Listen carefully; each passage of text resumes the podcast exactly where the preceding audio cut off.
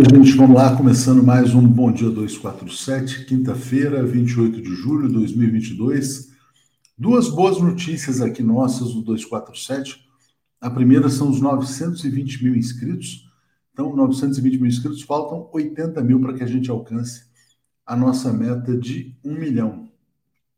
Obrigado aqui a Ana Cameron, like dado. E tem uma novidade: a gente não vai ter mais aquela infestação de bolsominion aqui no Bom Dia 247. Por quê?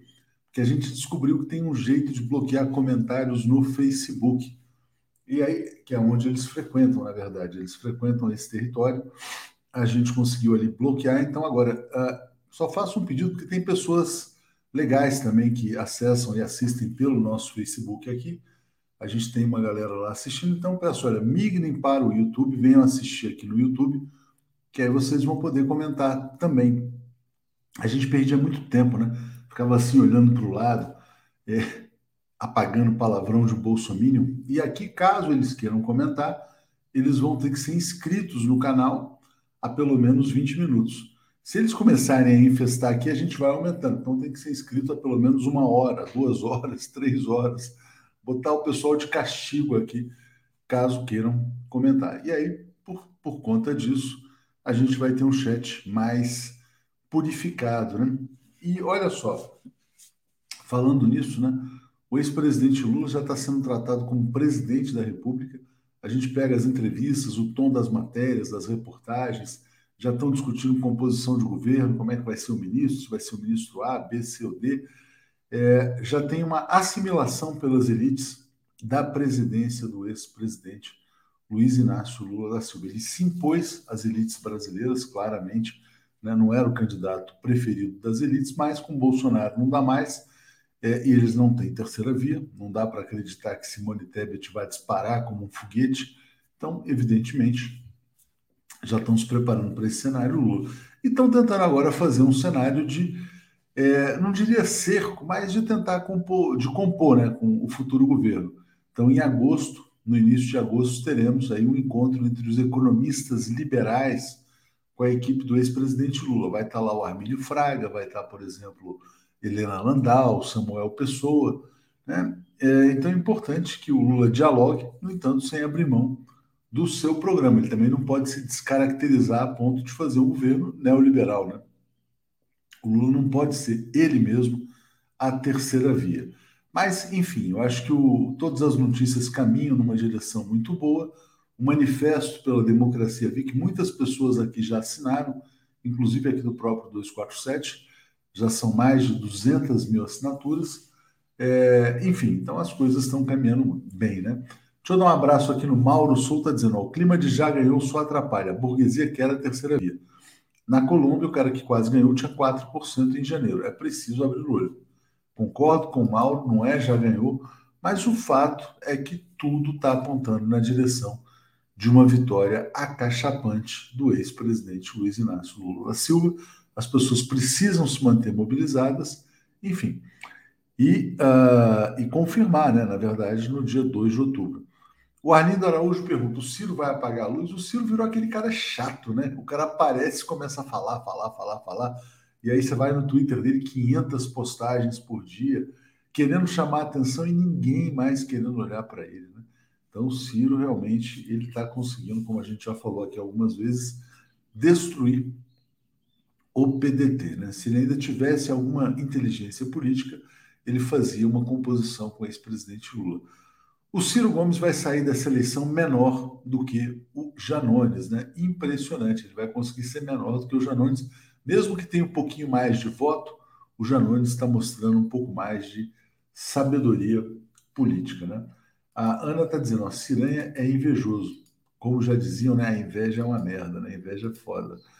É, Livrai-nos da inveja, porque realmente é um grande problema. Então é isso, gente. Olha, quem está no Facebook, venha para o YouTube, venha comentar aqui no YouTube. Bolsominions, vocês não podem comentar aqui, porque a gente não pode ficar perdendo tempo com vocês. Né? Uh, se você é bolsominion até agora, é porque você não tem cura, não, não tem salvação. Vamos embora, vamos passar então aqui para o nosso querido Zé Reinaldo. Vamos lá. O comentário de Zé Reinaldo. Bom dia, Zé. Tudo bem com você? Bom dia, tudo bem? E você, tudo bem? Bom dia, comunidade. Bom dia, comunidade. Bom dia ao Rogério Bessa, que já nos apoia. Cadê a Thelma para nos dizer assim quantos dias faltam né, para o Brasil se livrar desse pesadelo? Vamos assinar o 247, como diz aqui a Ana. Zé, hoje tem efeméride importantíssima, né? Sem dúvida. É uma data, como eu digo numa coluna que eu publiquei agora há pouco, para a humanidade nunca esquecer, que é o dia do início da Primeira Guerra Mundial.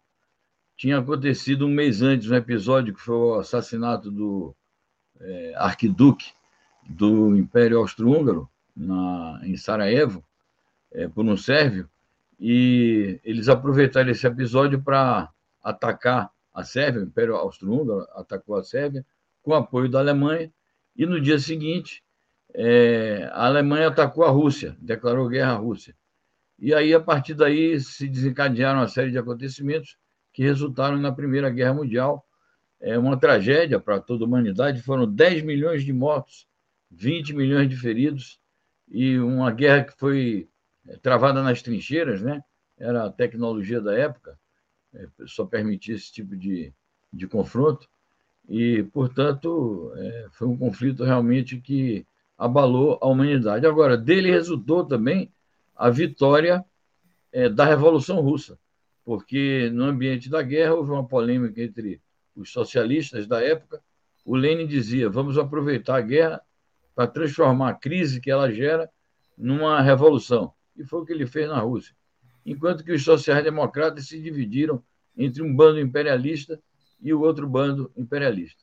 Bom, mas isso são aspectos aí para estudo, para análise, não vou me estender aqui. Registrar essa efeméride e sempre é importante o registro para se retirar as lições desses grandes acontecimentos históricos.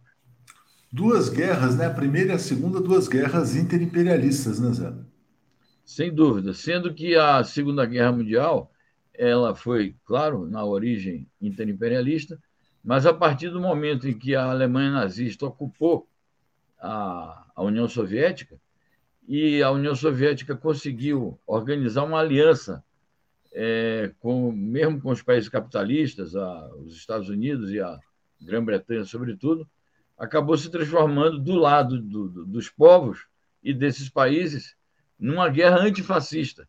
E, no caso da União Soviética, foi uma guerra de libertação nacional e que também resultou em avanços para o progresso social na medida em que surgiram vários países socialistas é, na esteira, ou como consequência da Segunda Guerra Mundial.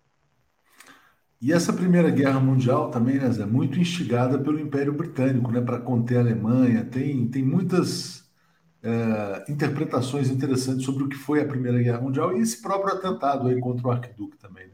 Sim, sem dúvida. É isso. É uma guerra interimperialista. Era o momento em que o imperialismo estava emergindo. O imperialismo era um fenômeno recente, de fins do século XIX, comecinho do século XX. E naquele ambiente que o imperialismo se formava, começaram a surgir vários conflitos internacionais. O Lenin dizia é, que era a divisão do mundo entre as grandes potências imperiais da época. Exatamente. O, a Thelma nos lembra, então, são 157 dias para a grande festa da democracia. Né? O Lúcio Reiser falando que são 66 dias para votar em Lula, porque depois tem a posse.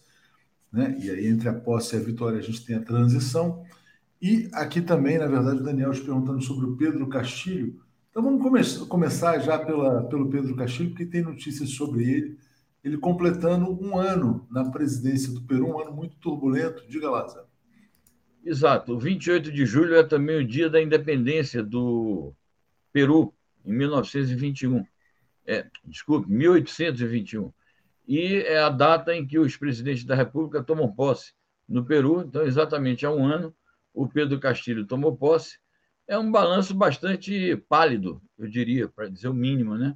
O governo dele nesse um ano, porque foi um governo marcado por uma inação da parte dele, ele não conseguiu realizar as reformas que prometeu, é, uma certa paralisia, naturalmente que acossado pelas forças de direita e também de extrema direita, que tentaram por três vezes já o seu impeachment, Então, o primeiro ano de mandato dele tem sido marcado por essas tentativas de derrubá-lo do Congresso Nacional e também é, por conflitos internos no próprio partido do Pedro Castilho, do qual ele acabou se retirando. Hoje ele não, não pertence mais ao movimento, ao Partido Peru Livre, que o elegeu. É, uma das contradições da situação política do Peru é que não só o Pedro Castilho é impopular, mas também o Congresso que o quer derrubar é mais impopular do que ele. Então, a resultante é uma grande paralisia e uma grande instabilidade e uma grande mediocridade. A gente sempre faz votos de que as coisas melhorem lá, mas ele parece que vem cada vez mais se aproximando de posições centristas e de direita. Quem sabe, né, Zé? O Lula possa ajudá-lo, né? Quer dizer, depois da, da vitória, porque realmente o Lula vai ser o grande líder da América Latina. Uma notícia aqui sobre o Chile que me surpreendeu. É curioso isso aqui que está colocado. Está aqui, ó. Chile implementa atendimento gratuito no sistema público de saúde. E aí eu te pergunto, Zé, não era gratuito? Então, é, pelo que a notícia diz, é, você pagava uma parte do serviço médico. Eles chamam lá de copagamento, né? Então, é, a partir de um determinado nível de renda, 420 dólares, o cidadão pagava o atendimento médico. E agora ele aboliu. Ele aboliu também é, o pagamento nessa faixa salarial, portanto, universalizou a gratuidade no serviço público. É algo realmente curioso, quer dizer, havia um serviço público, um setor público de saúde, em que o Estado pagava uma parte, o cidadão pagava outra. E agora ele eliminou essa parte que a cidadania pagava. É, certamente que isso ele faz, eu acho, acertadamente, para inverter é, essa tendência de queda de popularidade que ele vem experimentando desde o início do seu mandato, e oxalá que isso possa ajudar também no processo de aprovação da nova Carta Constitucional. A Carta Constitucional que proclama o Peru como um Estado social-democrático de direito e que também proclama a universalização dos serviços públicos, educação, saúde, e outros tantos serviços públicos que são direitos da população.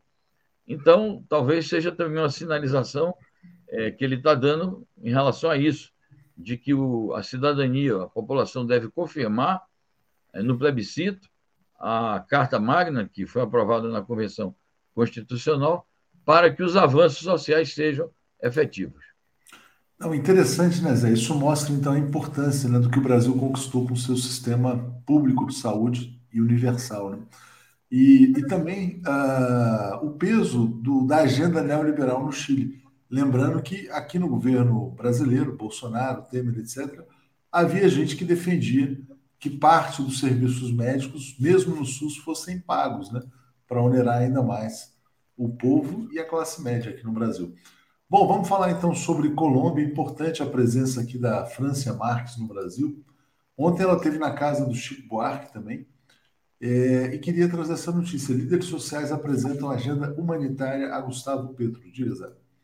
Vai haver uma, uma espécie de uma conferência entre lideranças de organizações humanitárias, entre elas organizações não governamentais, é, com o presidente eleito, Gustavo Petro. A posse dele está se aproximando é no próximo dia 7 de agosto.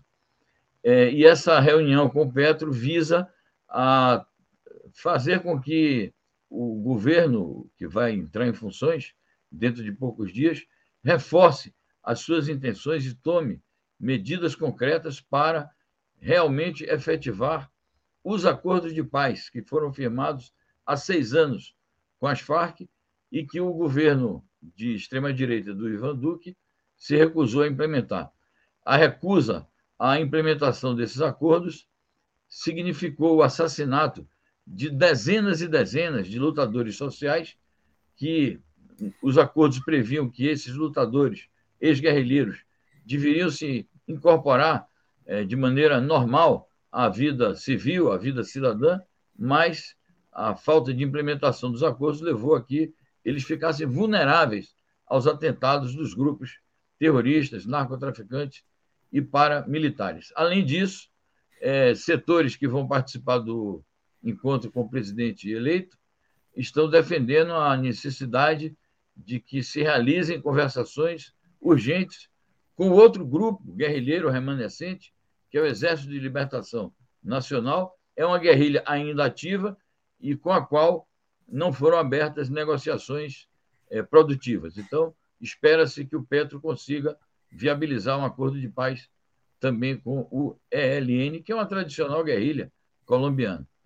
É, isto me parece que é essencial para que o governo tenha estabilidade e para que realmente exista paz, justiça social e democracia na Colômbia.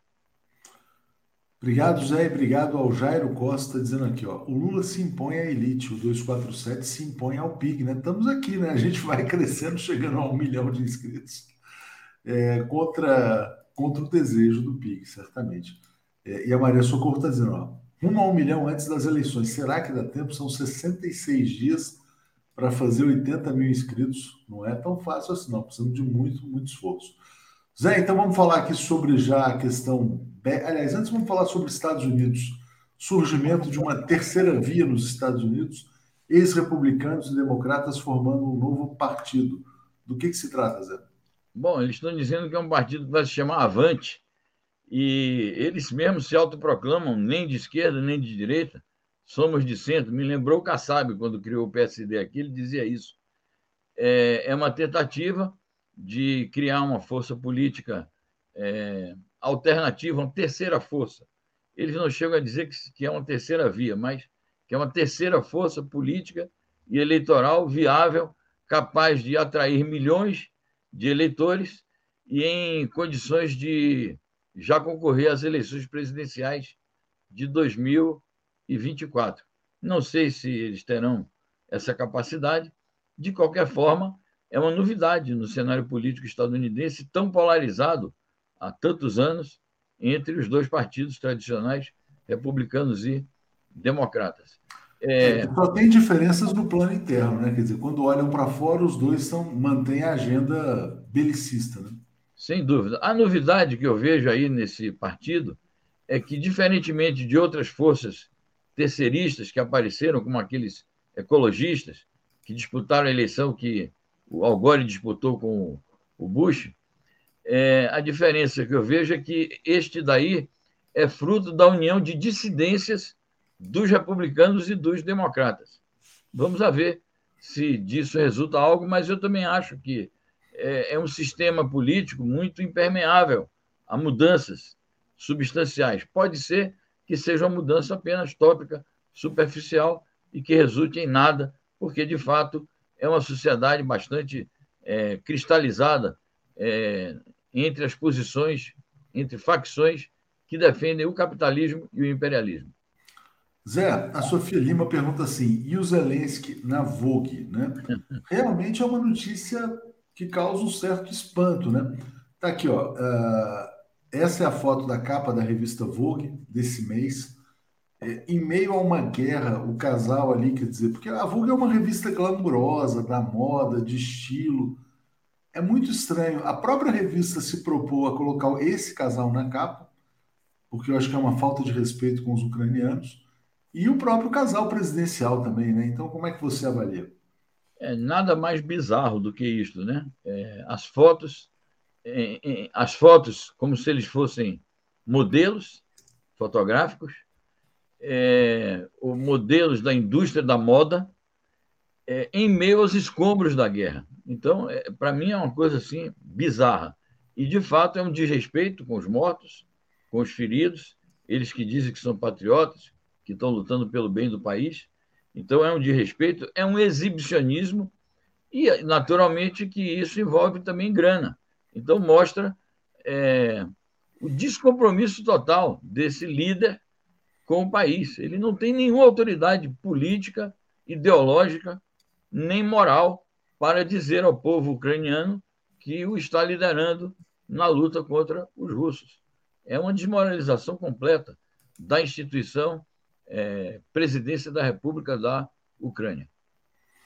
Esse tweet aqui é do Ian Bremer, que é o presidente da Eurásia, Ele está dizendo assim: ó, o Zelensky fez um grande trabalho ao derrotar os russos na guerra de informação. Isso não foi um trabalho do Zelensky, né? isso foi um trabalho dos Estados Unidos. O Zelensky é só um peão. Mas ele mesmo disse que a capa na Vogue foi uma péssima ideia. Né?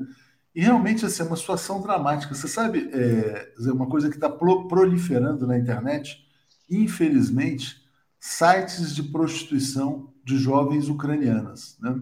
E o presidente está nessa situação né, pessoas exiladas, enfim, é realmente uma situação dramática. É isso, é lamentável o drama social que, que a Ucrânia vive e um país completamente desorientado, porque é um país nas mãos do imperialismo. Você pega o site do, da Casa Branca, o site do Departamento de Estado, e os principais itens que tem lá se referem a unir o mundo é, em torno da Ucrânia. Você imagina os Estados Unidos a maior potência do mundo, diz: vamos unir o mundo para defender a Ucrânia, mostrando bem o caráter imperialista é, das forças que apoiam a Ucrânia e apoiam esse tipo que está ocupando a presidência é, da República daquele país. Vamos falar sobre a guerra agora. Antes, vou ler os comentários aqui que chegaram. O Ricardo Marinho dizendo: a fala do Lula de governar só quatro anos pode ser algum acordo mal feito. Se tivermos em 26 Alckmin ou Haddad, estamos fritos, né? É, não, eu entendo, Ricardo, só que o Lula está dizendo que em 2026 ele vai ter 81 anos de idade, né? Então tem essa questão biológica também. O Denilson está dizendo nem esquerda e nem direita são de direita. Está se referindo àquele partido lá nos Estados Unidos. Zé, voltando então ao tema da guerra aqui, vamos colocar agora uma ameaça ucraniana. A Rússia, a Rússia com esse sistema de ataque chamado HIMARS. É, diga lá, Zé é um sistema de mísseis é, de altíssima precisão. E quando você dispara, são seis foguetes de alta precisão e de alto poder destrutivo que são é, ejetados e, portanto, tem um grande poder de destruição. São mísseis fornecidos pelos Estados Unidos e o Zelensky, o exército ucraniano, tem usado esses mísseis americanos para atacar alvos é, Primeiramente, eles começaram a atacar alvos dentro da própria Ucrânia, mas nos territórios libertados pela Rússia, territórios de Donetsk e de Lugansk, das autoproclamadas repúblicas populares daquelas duas províncias do leste ucraniano. Mas agora eles estão dizendo, os ucranianos, que vão atacar alvos russos, alvos no território russo, o que certamente, se ocorrer, vai é, colocar uma nova fase no conflito, porque a Rússia vai responder de maneira é, bastante dura. Agora, é, eu vi nos jornais europeus já esta manhã que o, eles estão apostando que o uso sistemático, frequente desse sistema de mísseis é, vai virar o jogo a favor da Ucrânia. Isso os jornais europeus fazendo esta aposta. Bom, não sei dizer se eles vão virar o jogo. A Rússia até agora não disse nada a esse respeito. A, a guerra, do ponto de vista militar, está num certo compasso de espera nos últimos 10, 15 dias, desde que a Rússia libertou determinadas regiões ali, ela não tem feito mais aquelas ofensivas terrestres. Então, eu não sei o que é que está em preparação neste momento. Então, a aposta do Ocidente é essa: o Zelensky vai virar o jogo com os mísseis RIMARS. A ver, a conferir.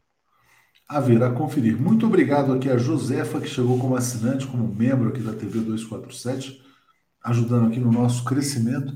Cadu Lacerda está dizendo, ó, Zelensky dando uma força para a mamãe, caguei, triste. Diogo Nunes, e assim nasce o Centrão nos Estados Unidos. Grande Jairo está dizendo, ó, a, elite do, a elite do atraso que voltou a olhar de cima para baixo vai ter que reaprender a olhar na horizontal, em definitivo, né? É, o Brasil vai ter que ser um país menos desigual, né? Mais igualitário. Luiz Benevides, bom dia. A Vogue plagiou Nana Gouveia, que em 13, 30 de, de outubro de 2012 saiu às ruas de Nova York devastadas pelo furacão Sandy e foi fotografada pelo marido, modelando bizarramente em meio a árvores caídas e outros escombros, né? Porque as pessoas não fazem para parecer triste. Zé, vamos então falar. Você falou outro dia sobre aquela viagem do Lavrov para a África. E tem consequências, né? A gente vai ter aqui, ó, Rússia, São Petersburgo sediará a cúpula Rússia-África no próximo ano, anúncio feito pela Maria Zakharova. Perfeito, é isso. É o resultado dessa turnê que ele fez pela África, muito exitosa. A gente comentou ontem aqui é, o compromisso que a Rússia assumiu de continuar fornecendo grãos e mantendo o comércio ativo com a África. É, é interessante também que os países africanos é, não entraram nessa de é, seguir as posições estadunidenses de sancionar a Rússia.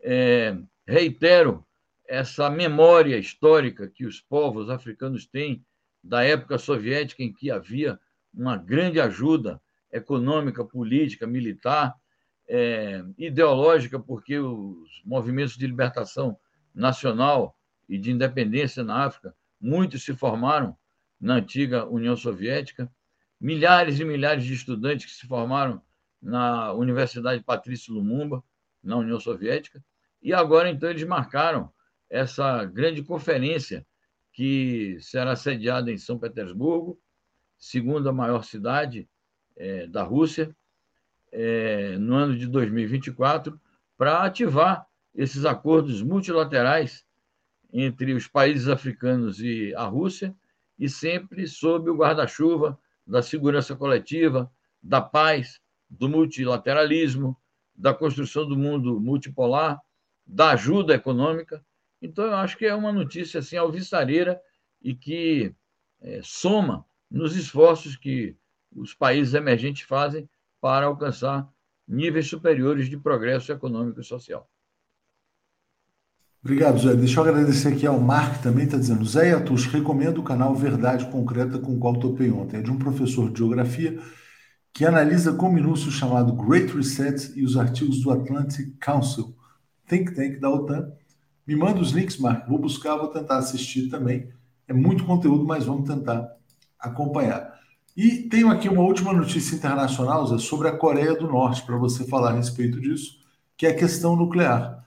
Está aqui, ó. Coreia do Norte diz que dissuasão nuclear está pronta, que, uh, que está pronta para reagir ao ataque dos Estados Unidos e Coreia do Sul. Diga, Zé. Esse discurso foi feito é, celebrando o aniversário do armistício, que nós comentamos ontem, e eles detectaram, a Coreia do Norte detectou, que os Estados Unidos e a Coreia do Sul estão preparando gigantescas manobras militares ali na Península Coreana, e muitas dessas manobras são com fogo real, são é, demonstrações de poderio atômico, porque os Estados Unidos mantêm ogivas nucleares é, no território da Coreia do Sul, além de milhares de soldados, tropas mesmo, de ocupação.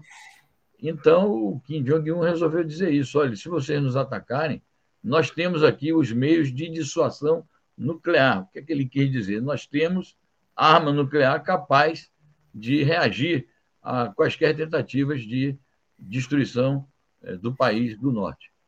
É um conflito antigo, já são 70 e tal anos de divisões. Eh, no meio desses 70 e tal anos houve a guerra, de 50 até 53.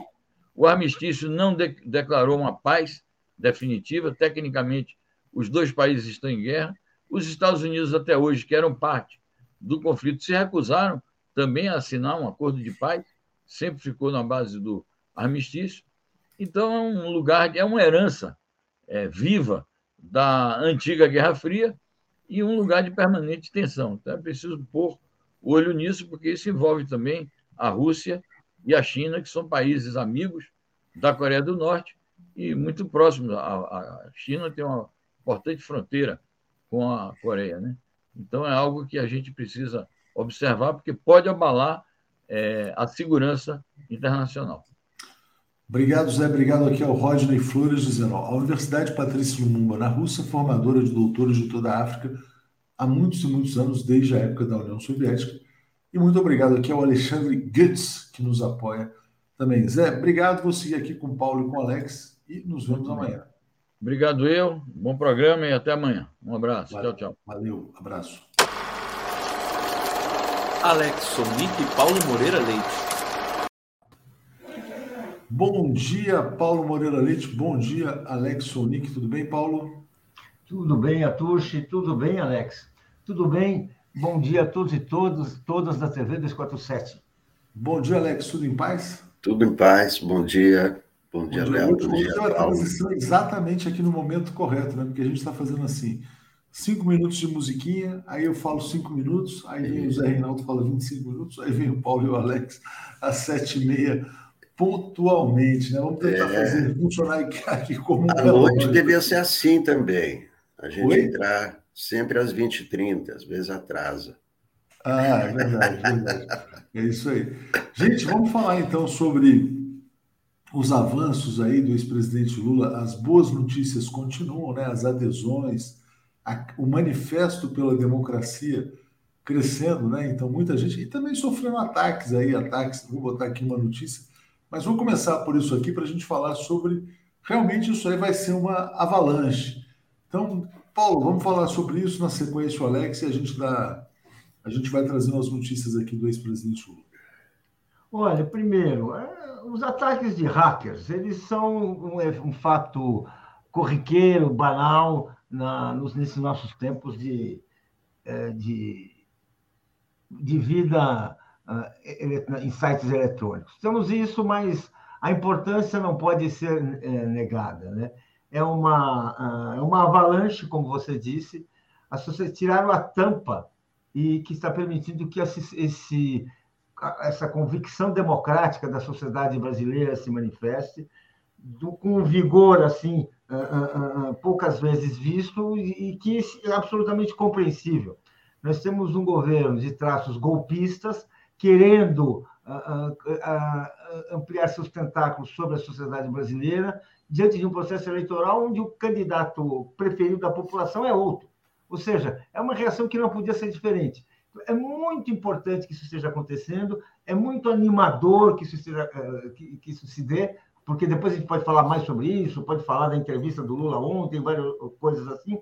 Não sei por onde a gente vai, vai no programa, mas eu acho assim que claramente é está vendo assim o, o, Brasil está se reconhecendo no Lula e o Lula está se reconhecendo no Brasil. É isso que está acontecendo. Isso é que explica essa reação espetacular do, da população brasileira em defesa da democracia. Mais do que nunca, o Lula é um presidente, é um candidato que se identifica com a democracia. Não é o único, existem outros candidatos, mas certamente esse favoritismo dele, essa presença dele junto aos, junto aos eleitores, explica essa reação.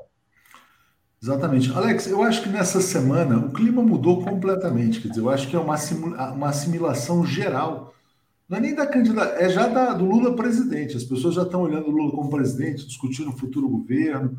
Bolsonaro está virando realmente, é, vamos dizer assim, página virada. Lógico que tem que passar pela eleição, mas os avanços foram muito importantes. Você assinou esse manifesto. Como é que você está sentindo o ambiente no Brasil em relação ao futuro próximo?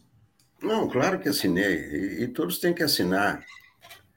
É, 165 mil assinaturas em três dias. Isso vai chegar a um milhão. Vai ser o maior manifesto da história do Brasil. Eu nunca vi um manifesto já com tantas assinaturas 165 mil. E os, os, os ataques hackers mostram como mostram a importância desse, desse, desse manifesto. Mostram que o governo está acuado com isso, porque os hackers são de quem? Quem é que, quem é que ataca o, o, o site da Carta, da Carta pela Democracia? São, são os bolsonaristas. Isso mostra a força desse manifesto. É como se 100 mil pessoas estivessem na rua.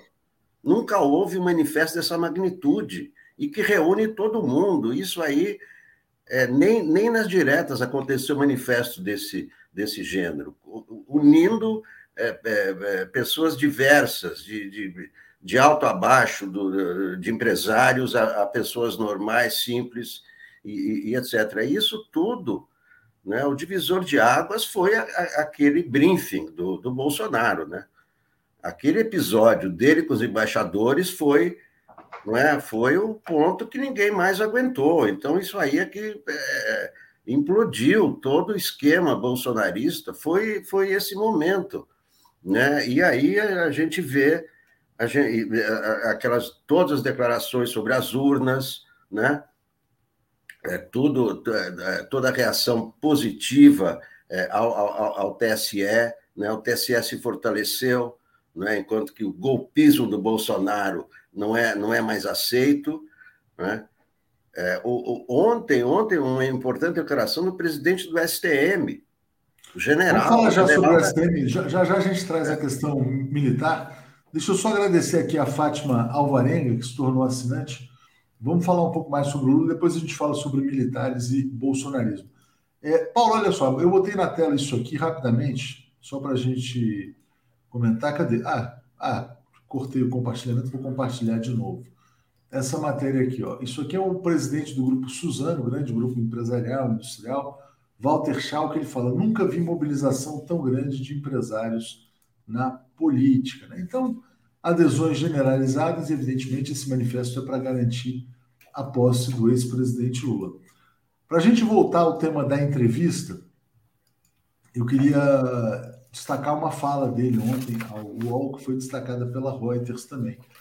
O Lula disse: olha, o seu ministro da Economia terá perfil político. O que eu quero é que ele tenha cabeça política. Se tiver bastante versatilidade política, esse cara pode ser o ministro da Economia. Aí ele falou: pode ser até um economista, né? Mas a tendência é que seja um político. Tudo indica que será um ex-governador, alguém que tenha sensibilidade social, que já tenha dependido de voto, né?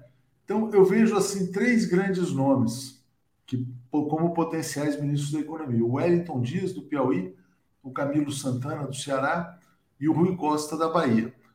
Com um leve favoritismo para o Wellington e para o Rui Costa, porque o Camilo vai chegar ao Senado, primeiro mandato, provavelmente também não vai chegar para sair. É, e, enfim, como é que você vê essa questão do. Juntando não só a questão do que o empresário falou, né, nunca teve tanta mobilização, e o Lula sinalizando o seu caminho para a economia, Paulo? Olha, uh, desse, desse, desse trio, né? Uh, eu concordo com você que o nome que mais me parece uh, posicionado é o Wellington, governador do Piauí, senador, que tem um, é economista, por acaso, né? ele não é economista, mas ele é economista. Né? Ele estudou economia, portanto, ele, ele tem condições de, de sabe, conhece a matéria, né? Isso é sempre essa, esse aspecto técnico é, em qualquer área é importante, embora a política, sim, a gente entendeu a mensagem do Lula, cabeça política, tem que entender a política, não, não é, ele não quer um tecnocrata, né?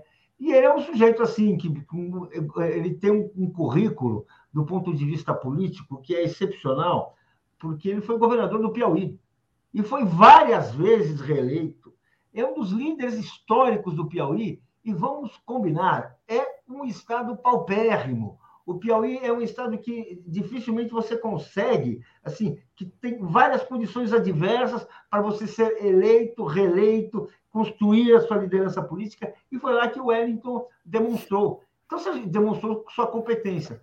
Então, vamos dizer assim, é, é, tem uma semelhança muito grande com o Brasil real, aquele Brasil fora das metrópoles, aquele Brasil com muita fome, com muita carência, ele tem. Então, vamos dizer assim, se for colocar isso aí, vamos dizer assim, de, de, desses nomes que estão circulando, assim, o, uh, o Wellington é um, é um nome que tem, tem várias características. Eu vi outros nomes, inclusive, fora dessa, dessa relação que você apresentou, mas eu, assim, eu vejo assim como sendo um sujeito assim que até hoje é aí. Agora, vai saber Cartola, assim, né? Uh, ministro da Economia é sempre aquele, aquela, aquela caixinha de surpresas, como dizia o, o, o João Saldanha, técnico de futebol, né? Uh, mas, enfim, uh, eu acho que, se for falar esse perfil, eu acho importante. Um sujeito que entende economia, entende, entende de política, e o Hélito entende, e entende de social também. E ele entende porque ele realmente, quem visitar o Piauí, antes e depois vai ver uma diferença importante. É, eu acho que vai ter um, um, simbolismo, vai ser o ministro da Economia de uma emergência social. Pois agora, é. Alex, ainda na economia, aqui tem uma questão interessante. É, o Lula está marcando agora para o início de agosto um encontro com economistas liberais. Vou citar três nomes: o Armínio Fraga, que foi presidente do Banco Central, a Helena Landau, que era a musa das privatizações do PSDB, e o Samuel Pessoa, que é um economista que escreve na Folha de São Paulo. É, então é isso, dizer, o Lula está se mostrando uma figura extremamente ampla, dialogando com todos, é, inclusive com economistas hoje mais associados ao PSDB. Como é que você vê esse movimento aí, Alex? Eu vejo, vejo como, é, é, como um planejamento do Lula para, para essa eleição. É isso aí, tem que ser plural. Né? Se não for uma candidatura plural, ele não ganha no primeiro turno. E, e, o, e o lance todo agora é realmente ganhar no primeiro turno. Ele precisa precisa reunir todos que não são Bolsonaro. É como, como, na, como nas diretas. Todo mundo que era contra a ditadura se, se reuniu. E é isso que está acontecendo agora. Ninguém vai pedir carteirinha. Ah, mas é, você é do PT, você já foi do PT. É, no tempo da ditadura, ninguém pedia carteirinha. Ah, mas você é do, é partidão ou não? Não, você é contra, contra a ditadura, acabou, você está tá, você tá no nosso grupo. É isso que o Lula está fazendo, está né? Tá fazendo muito bem, tem que conversar. Não quer dizer que ele vai seguir as ideias dessas pessoas, não é isso. Ele quer ouvir. É, é como tudo na vida, você escuta de, de, de, e aí você aproveita, pode ter uma ideia boa do Armínio, embora seja direita. As ruins ele não vai aproveitar. Quer dizer, eu acho que quanto menos sectarismo, daqui para frente melhor, porque nós estamos vivendo há quatro anos de sectarismo de, do, do, do, Bolsonaro horroroso. O Lula está se abrindo para a sociedade, ele está se mostrando para todos: olha, vai conversar com todos, vai atender isso, aquilo. Né? Eu acho isso ótimo. Eu acho que não tem que ficar só no, no ah, só, só petista, só na esquerda. Não, tem que abrir mesmo. Mas é claro que ele que comanda. Né? Ele não vai adotar, ah, mas porque Helena Landau é a favor da privatização, ah, então, Helena, vamos privatizar. Não, ele não, não vai, não vai privatizar porque Helena Landau é, é ele precisa ouvir a Helena Landau. Como vai ouvir o Pércio Arida? Ouvir. Depois ele aproveita o que ele quiser das ideias de cada um. É isso, ele está se mostrando exatamente o presidente do diálogo, né? É, eu vou trazer os comentários e vou botar aqui. As pessoas estão pedindo o link do manifesto Está na descrição do vídeo, mas já vou mostrar o site do manifesto aqui, né? Paulo César, parabéns pelo 247. Léo, estive no 100 mil, espero estar no 1 milhão. Estaremos juntos aqui. Magda Família pedindo o link do manifesto, está na descrição do vídeo. Carlos Barberá, como faço para assinar? Qualquer pessoa assina, qualquer brasileiro assina. Não é uma coisa assim, não é um manifesto fechado de intelectuais. Então, o link tem que levar para essa página aqui, ó, da Universidade de São Paulo Carta às brasileiras e aos brasileiros em defesa do Estado Democrático de Direito. Né? Faça parte dessa história, assine a carta. Então, todos podem assinar. É, Paulo, voltando para a questão ali da economia, é, como é que você vê essa questão do diálogo com os liberais e tal? Acho que o Lula está ampliando, na verdade, quer dizer, mais ou menos isso, ampliar sem também se comprometer com uma agenda de outro. Porque, por exemplo, ontem no UOL, ele foi bastante claro em relação ao tema da Petrobras, né, em garantir autossuficiência. Ele não está ajustando o seu, o seu programa para ganhar votos, mas está dialogando com todo mundo. Diga, Paulo. Olha, eu acho, vamos dizer assim, ele vai ser presidente de um país, de uma nação. E ele sempre foi um líder não sectário. Ele é um homem de diálogo, de composição, mas ele também tem posições firmes. E foi muito boa a entrevista dele ontem, UOL, porque ele deixou claro: Bancos públicos serão o centro da recuperação econômica.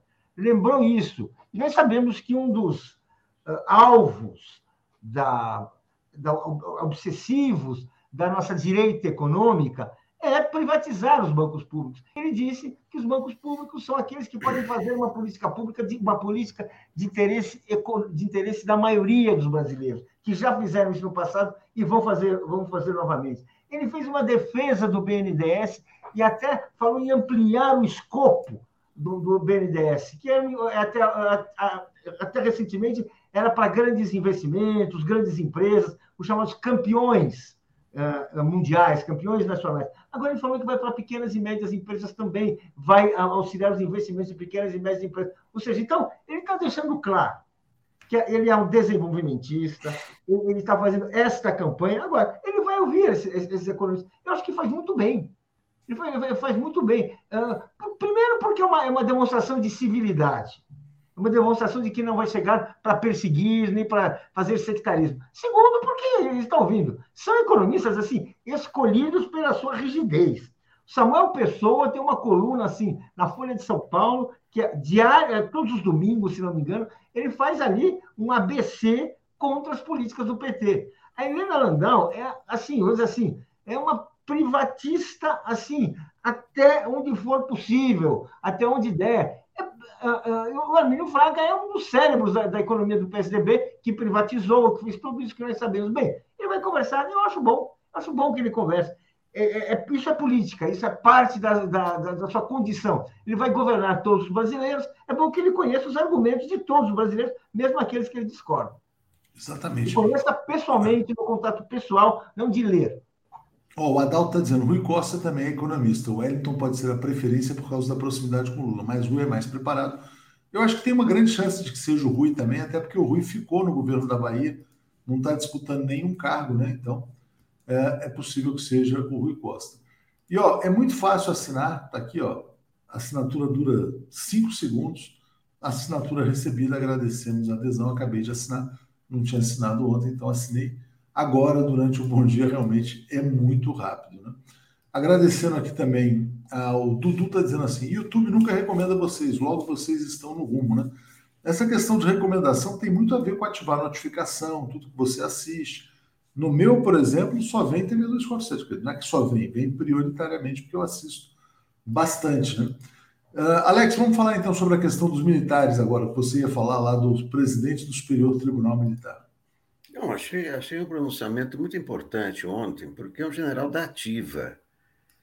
O general Luiz, Car... Luiz, eh, Luiz Carlos Gomes Matos, presidente do STM. Ontem ele deixou de ser presidente do STM, mas continua a ser um general da ativa. E ali, na cerimônia em que ele se, se aposenta do, do cargo do, do, STM, na presença de, de, ministros do Bolsonaro, como Braga Neto, como Luiz Ramos, ele deixou muito claro o seguinte: os militares não têm que se envolver com eleição, com urna. O responsável é a justiça eleitoral. Nossa missão é diferente, nós temos que garantir o processo o processo, a logística. Então, quando vem o general da ativa, isso, isso é, um, é um, é grande pronunciamento, porque os generais da ativa né, não, não têm se pronunciado, quer dizer, se pronunciaram, se se pronunciaram, não comparecerem àquele encontro infame com os, com os embaixadores, mas quando vem um general como esse, da estatura do, do Gomes Matos, com essa declaração, né, é, isso torna evidente que tem os militares bolsonaristas, é, tem a corrente, mas não são todos. Não são todos e não são a maioria, e, e, e apesar da insistência é, do Bolsonaro nesse tema, nós já é, vimos também ontem o, ministro da Defesa né, é, refazendo seu discurso né, diante ali da, da na, na, reunião, do, da, na conferência dos ministros da Defesa, é, da, da, das Américas, com a presença do Lloyd Austin e, e etc. Né? Então, é, não, não, é, essa coisa aqui que os militares, né, os militares estão aí esperando, não, não, não, não estão esperando nada. Tem, tem os militares legalistas, nacionalistas e que sabem que é melhor para eles, porque é, é, ontem, ontem mesmo, uma, uma, declaração muito importante do Lula foi é, exatamente a respeito do, do Ministério da Defesa. Ele, ele contou que no tempo dele de presidente, os próprios militares o aconselhavam a não colocar o militar no Ministério da Defesa. Não é prudente. E por quê? Primeiro, por um motivo muito simples: você coloca um sujeito do Exército, a aeronáutica vai ficar com ciúme, você coloca da Marinha, então, isso é um cargo civil, foi criado para ser um cargo civil. E, muito importante, a declaração do secretário de Defesa dos Estados Unidos, Lloyd Austin. Quem tem que controlar os militares são os civis, porque os militares têm armas e tem que ter uma cabeça fria para comandar os militares. Isso é a democracia. É isso aí. Décio Lima, Décio Lima dizendo: Bom dia, Lula precisa conscientizar a população é de eleger um legislativo progressista para governar e fazer as mudanças necessárias para o bem do povo. Luiz Benevides, Léo, não sei se é furo, mas uma amiga acaba de me informar que a conta da Michelle no Twitter está suspensa.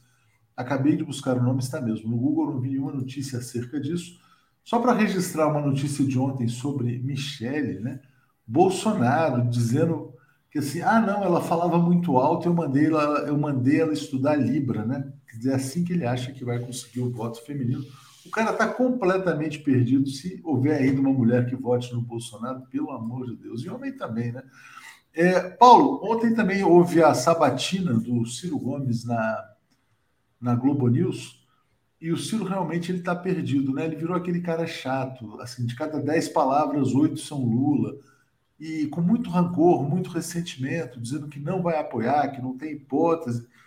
Mas a boa notícia é que o Ciro não controla o seu eleitor, né? Pode ser que o eleitor, na verdade, abandone até no primeiro turno. Então, olha, é, essa, é, o Ciro ele tem aquela desimportância é, é, é, cada vez maior.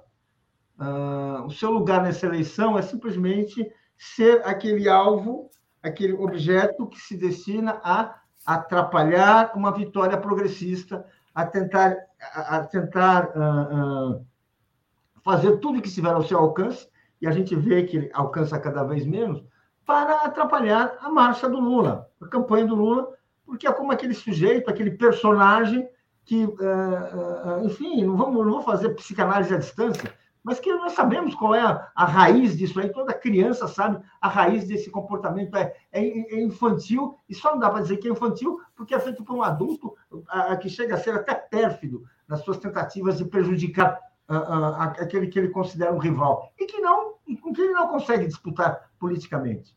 Mas eu queria falar uma coisa, Tuxa, e para e o Alex também, que é quando a gente está falando de militares, a gente não pode ignorar que existe uma questão que perseguiu o governo Lula, perseguiu o governo Dilma, que se chama a formação e o currículo das escolas militares. É um problema político e não um problema pedagógico. A formação dos nossos militares é uma formação conservadora, que foi, que foi instrumentalizada pelo regime de 64, pela célebre ditadura de 31 de março que nos governou, que esteve à frente do Estado brasileiro por 40 anos, que criou gerações e gerações em várias uh, uh, etapas da formação dos nossos oficiais, que eram promovidos ideologicamente. E é por isso que nós temos essa, essa, essa, uh, esse, esse regime, esse sistema, em que você tem assim um pensamento fechado, nada tem de democrático ali dentro. Só para vocês terem uma ideia, o Olavo de Carvalho, aquele, chegava a dar palestras na Escola Superior de Guerra. Vários uh, generais que são considerados ideólogos do pensamento militar de hoje são partidários de, de, dessas ideias como marxismo cultural. Isso é estudado nas escolas militares. E as pessoas são aprovadas conforme esses critérios. Então, nós temos sim um problema sério não vamos assim. É claro que num momento desse, você pode. Eh, você tem essas afirmações, mas eh, vamos dizer assim, a seleção, a promoção é feita, foi feita ideologicamente ano após ano. É por isso que eles estão assim nos tribunais superiores, mesmo no, mesmo no STM. O STM é aquele tribunal que, que vamos dizer assim, que, eh, que jamais puniu qualquer crime, qualquer crime militar. Jamais, nunca na sua história. Seja, não tem nenhuma, nenhum, não, é, não há nada de democrático nesse comportamento. Ah, então, nós temos hoje uma situação diferente. Pode ser que nós tenhamos assim convicções ah, democráticas que aflorem, muito bem, mas não vamos ter ilusão, não vamos ter. Não, que é uma, as gerações são, são formadas na mesma escola. Isso é um problema. Quando o ministro da Defesa, só para ter uma ideia, Havia, quando o Celso Amorim era ministro da Defesa, havia a ideia de mexer nos currículos. Não se conseguiu. Não se conseguiu. Ou seja, é uma questão importante, porque no currículo está essa, aquela doutrina que produziu o Olavo de Carvalho, que vem a Guerra Fria, que levou à ditadura de 64, que tem aquele anticomunismo feroz, que hoje se traduz no antipetismo. Não vamos esquecer, foi um general da ativa que fez o golpe, junto com o Supremo, que tirou Lula da campanha. É, é, é evidente que, assim, diplomaticamente, Lula pode fazer, ele tem uma postura absoluta, mas a realidade que está por baixo, que nós trabalhamos é com a realidade, é bem diferente. Então, nós Não, temos ótimo. que saber que existe uma questão aí. Essa questão foi colocada por vários ministros de nossos governos, do governo Lula, do governo Dilma, vários fizeram tentativas, conseguiram avançar muito pouco. Então, quando a gente fala isso, é, é, é bom ter uma noção. Continua tendo essa questão. É isso Certamente. que eu queria falar, na minha opinião. Não, com certeza, Paulo. Deixa eu só atualizar aqui os comentários e dizer o seguinte: quer dizer, é evidente que tem essa agenda aí de reformar a formação dos militares, mas quando a gente tem militares ali se desgarrando do golpismo é, bolsonarista, é importante. Sempre bom. O RML está dizendo assim: ó, com o, cance... o Rui não foi cancelado, tá? O 247 ficou deso... desoxigenado. Né? Nilo Alves.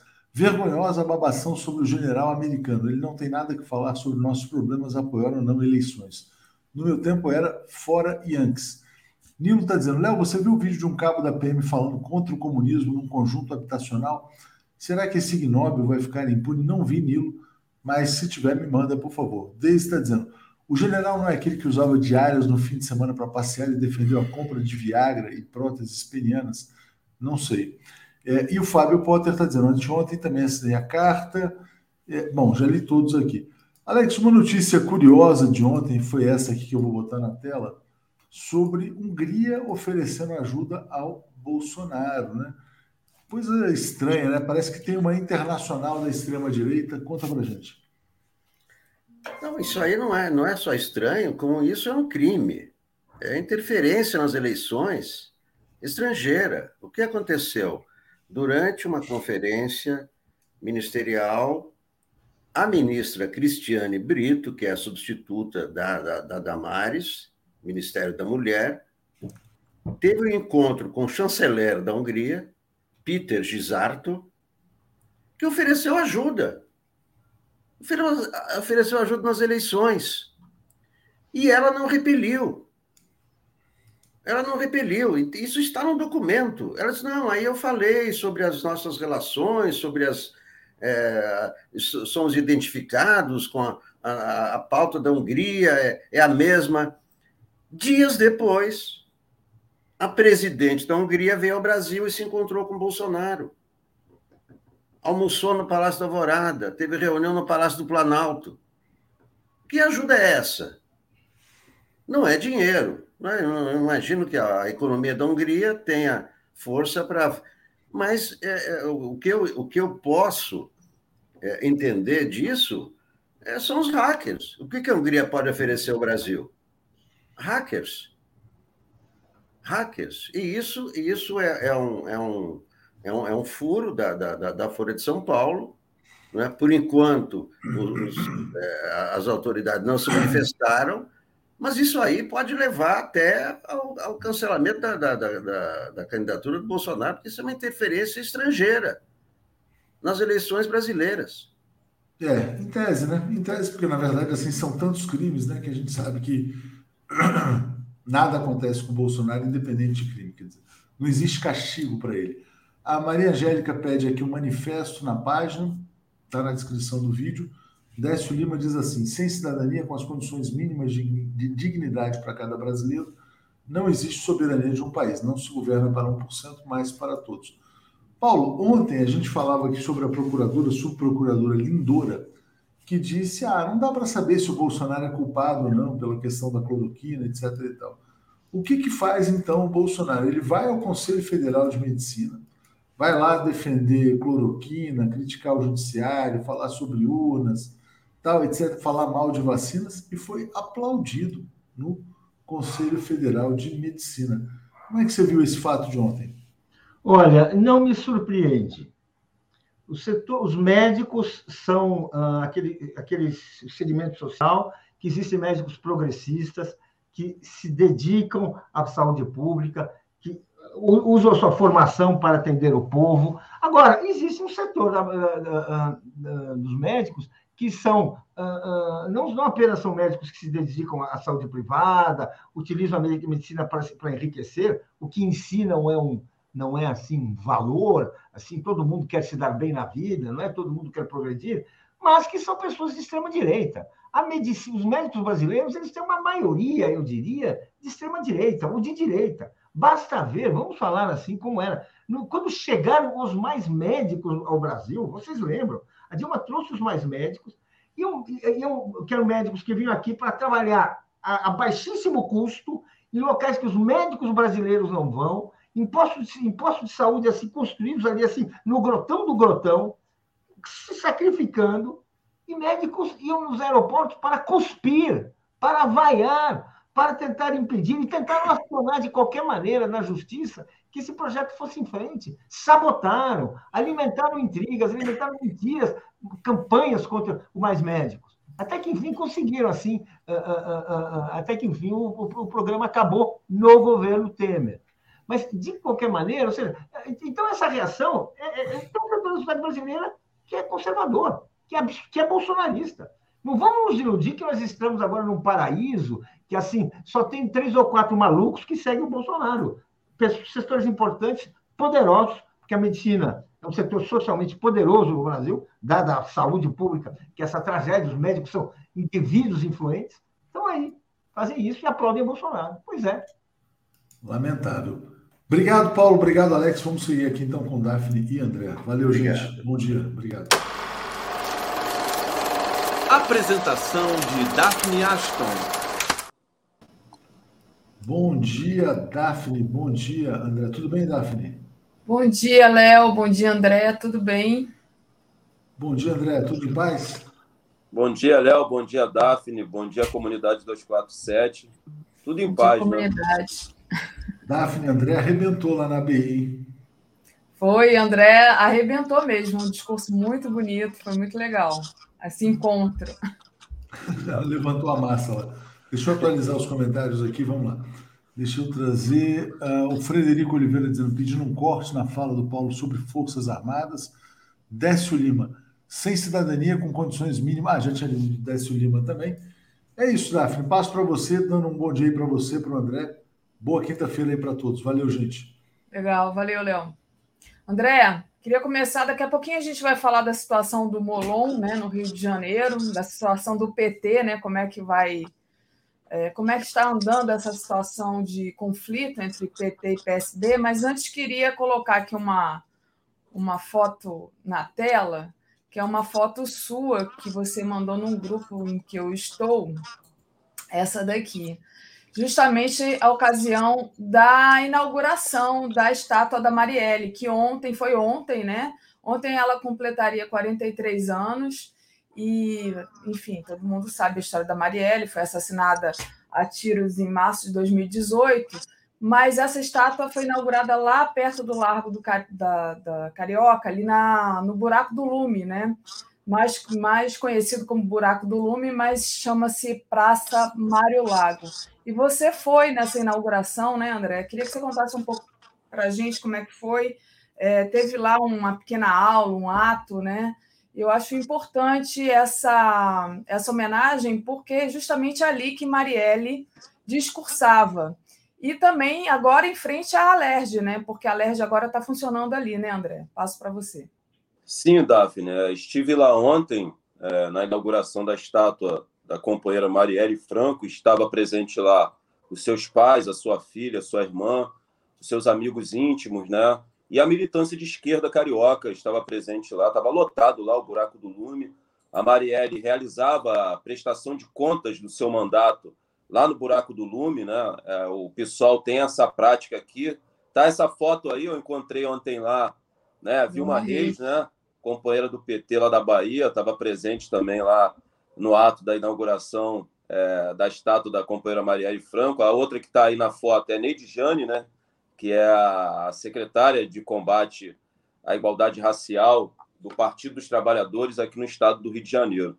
E eu acho que o mais interessante, Daphne, nos discursos que aconteceram ontem, antes de é, dar início à aula pública que aconteceu no Buraco do Lume foi o discurso do pai da Marielle Franco. Ele veio endossar aquilo que eu venho falando aqui constantemente, que o caso da execução brutal da vereadora Marielle Franco pela milícia aqui no estado do Rio de Janeiro só vai ser solucionado quando derrubarmos da cadeira da presidência da República esse verme genocida, bandido, miliciano que é o Bolsonaro. Ele falou da importância de elegermos Lula no primeiro turno, porque ele tem bastante confiança que, uma vez nós reconduzindo Lula à cadeira da presidência da República no primeiro turno, as investigações é, se encaminharão para, isso, é, para ser solucionado. Né? Então, acho que o discurso do pai da Marielle Franco foi muito importante. Nós sabemos que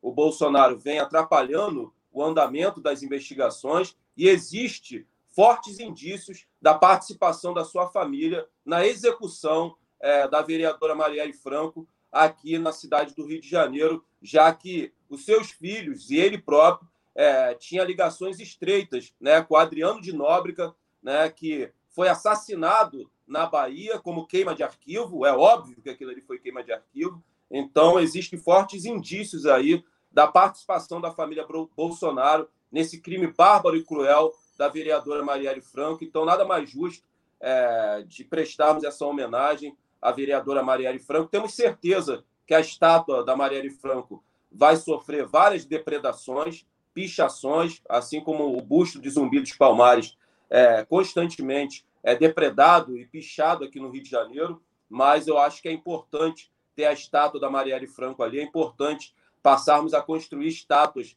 dos verdadeiros heróis nacionais, daqueles que de fato lutaram pela vida do povo brasileiro. Então, é, nada mais justo do que essa homenagem que foi prestada ontem à companheira Marielle Franco, que ontem completaria 43 anos de vida. Né? Muito bom, André. É, agradecer aqui a Marília Negreiros, que enviou um super sticker para a gente, e a Eliette Eli, que lembra que a estátua foi feita, né, foi produzida pelo pai do Gregório do Vivier, que é um artista. Então, agradecer também a Eliette de fazer essa lembrança. Ô, André, queria que você falasse um pouco agora sobre a situação do Rio de Janeiro. Né? Como eu disse ontem com a Tereza Cruvinel aqui, está um angu de caroço nesse nessa decisão aqui do dessa, de, de se retirar ou não a candidatura do Molon ao Senado, né? É, ontem a executiva nacional do PT deu um prazo até a próxima sexta-feira, ou seja, amanhã, né, é, para decidir para o PSB, PSB decidir se vai ou não manter a candidatura do Alessandro Molon ao Senado. Caso não seja é, retirada, aí vai ter uma outra reunião, parece que na quarta-feira que vem, para decidir o que, que pode ser feito, né? No caso, se retirar a, o apoio ao Freixo. Né? Esse recurso ele foi impetrado pelo vice-presidente Washington Quaquá, né? E já tem maioria aí na executiva do PT. Como é que vocês estão é, Quais é as, as expectativas para isso? Né? Como é que você acha que vai essa questão vai ter andamento dentro do PT aí do Rio de Janeiro? E o que, que você acha que pode acontecer? Como é que está? Está tenso? Queria que você falasse um pouco sobre isso. Olha, Daphne, é, ontem, conversando com os companheiros do Partido dos Trabalhadores aqui do estado do Rio de Janeiro, eu obtive a informação que o presidente nacional do PSB, o Siqueira, está viajando para o Rio de Janeiro no dia de hoje para poder resolver esse problema. É, nós estamos nesse impasse aí. É, acho que é importante sempre fazer a pontuação que existe um acordo entre a nacional do Partido dos Trabalhadores com a nacional do PSB, né, que o PSB aqui no Rio de Janeiro apoiaria o candidato que o PT escolhesse para a disputa do Senado Federal. E nós optamos pela escolha do deputado estadual, presidente da Assembleia Legislativa, o André Siciliano. E aí o Molon, que no decorrer da sua carreira é, demonstrou ser um carreirista, é, uma pessoa personalista e que tem um projeto político de poder pessoal. Né? Ele não tem um projeto político de poder coletivo. É, essa é a trajetória política do Molon. Então, acho que a gente não pode ficar, Daphne, é, à mercê do capricho do Molon. Eu acho que o acordo nacional tem que ser cumprido, tem que ser cumprido. O Molon tem que cumprir esse acordo nacional. O Molon que sai do PT para a rede e depois migra para o PSB, que é um partido cartorial, que não tem militância, é um partido de cacique, tá? E o Molon é o dono do PSB aqui no Rio de Janeiro. Agora que ele tem um, um parlamentar à altura, né, um político à altura, que é o Marcelo Freixo, dentro do PSB. Então, acho que a gente não pode se curvar a um capricho do Molon que está gerando esse divisionismo né, dentro daquela possibilidade da gente buscar uma unidade aqui no Rio de Janeiro para vencermos o Bolsonaro aqui no Rio de Janeiro, porque foi aqui, no estado do Rio de Janeiro, que foi chocado o ovo da serpente. E é aqui que nós temos que discepar e cortar a cabeça dessa serpente. Então, eu espero que, com a vinda do presidente do PSB, o Siqueiro, presidente nacional, hoje aqui ao Rio de Janeiro, eles possam, através do diálogo, solucionar né, esse problema que está sendo ocasionado por um capricho do Molon, que não passa de um carreirista, que não passa de um individualista que não passa de uma pessoa personalista que tem um projeto político de poder pessoal que ele quer colocar acima de um projeto político coletivo dentro dessa unidade que nós estamos buscando aqui no Rio de Janeiro. Espero que é, isso possa ser solucionado ainda hoje. É óbvio que o Quaquá está tentando tirar proveito político dessa situação, foi ele que empretou né, esse pedido né, à Executiva Nacional, caso o PSB venha romper o acordo, né, venha não cumprir o acordo nacional, que o PT é, retire o apoio à candidatura do Marcelo Freixo. Todos aqui no Rio de Janeiro sabem que o Quaquá participou de um evento é, do candidato pelo PDT ao governo do estado aqui no Rio de Janeiro, né, que foi prefeito é, da cidade de Niterói, e o Quaquá é, já está aí, já declarou apoio a ele. Então, o Quaquá está tentando é, tirar um proveito político é, dessa situação, e ele está louco aí por, por essa ruptura e está louco para o PT retirar né, o apoio à candidatura do Marcelo Freixo. Vamos ver né, como vai se dar esse desdobramento, mas a minha posição como integrante do diretório estadual é essa. Né? Nós não podemos nos curvar a esse divisionismo que está sendo é, impulsionado aqui no Rio de Janeiro pelo Molon, que mais uma vez, no decorrer da sua trajetória política, é, demonstrou para todos nós que é um carreirista, um oportunista, um individualista que tem um projeto político de poder pessoal que quer colocar nesse momento acima de um projeto político é, é, coletivo. André, é, muita gente é, tem críticas ao siciliano, né? Então, tem aqui uma mensagem, um superchat do nosso querido Gilberto Cruvinel, que diz: André, como votar em siciliano que se diz amigo e irmão de Cláudio Castro? Tem até fotos. É uma questão muito levantada aqui. Tem muita gente aqui no chat que está enfim, dizendo é, é, dar seu apoio ao Molon, né? Muitos, muitos cariocas.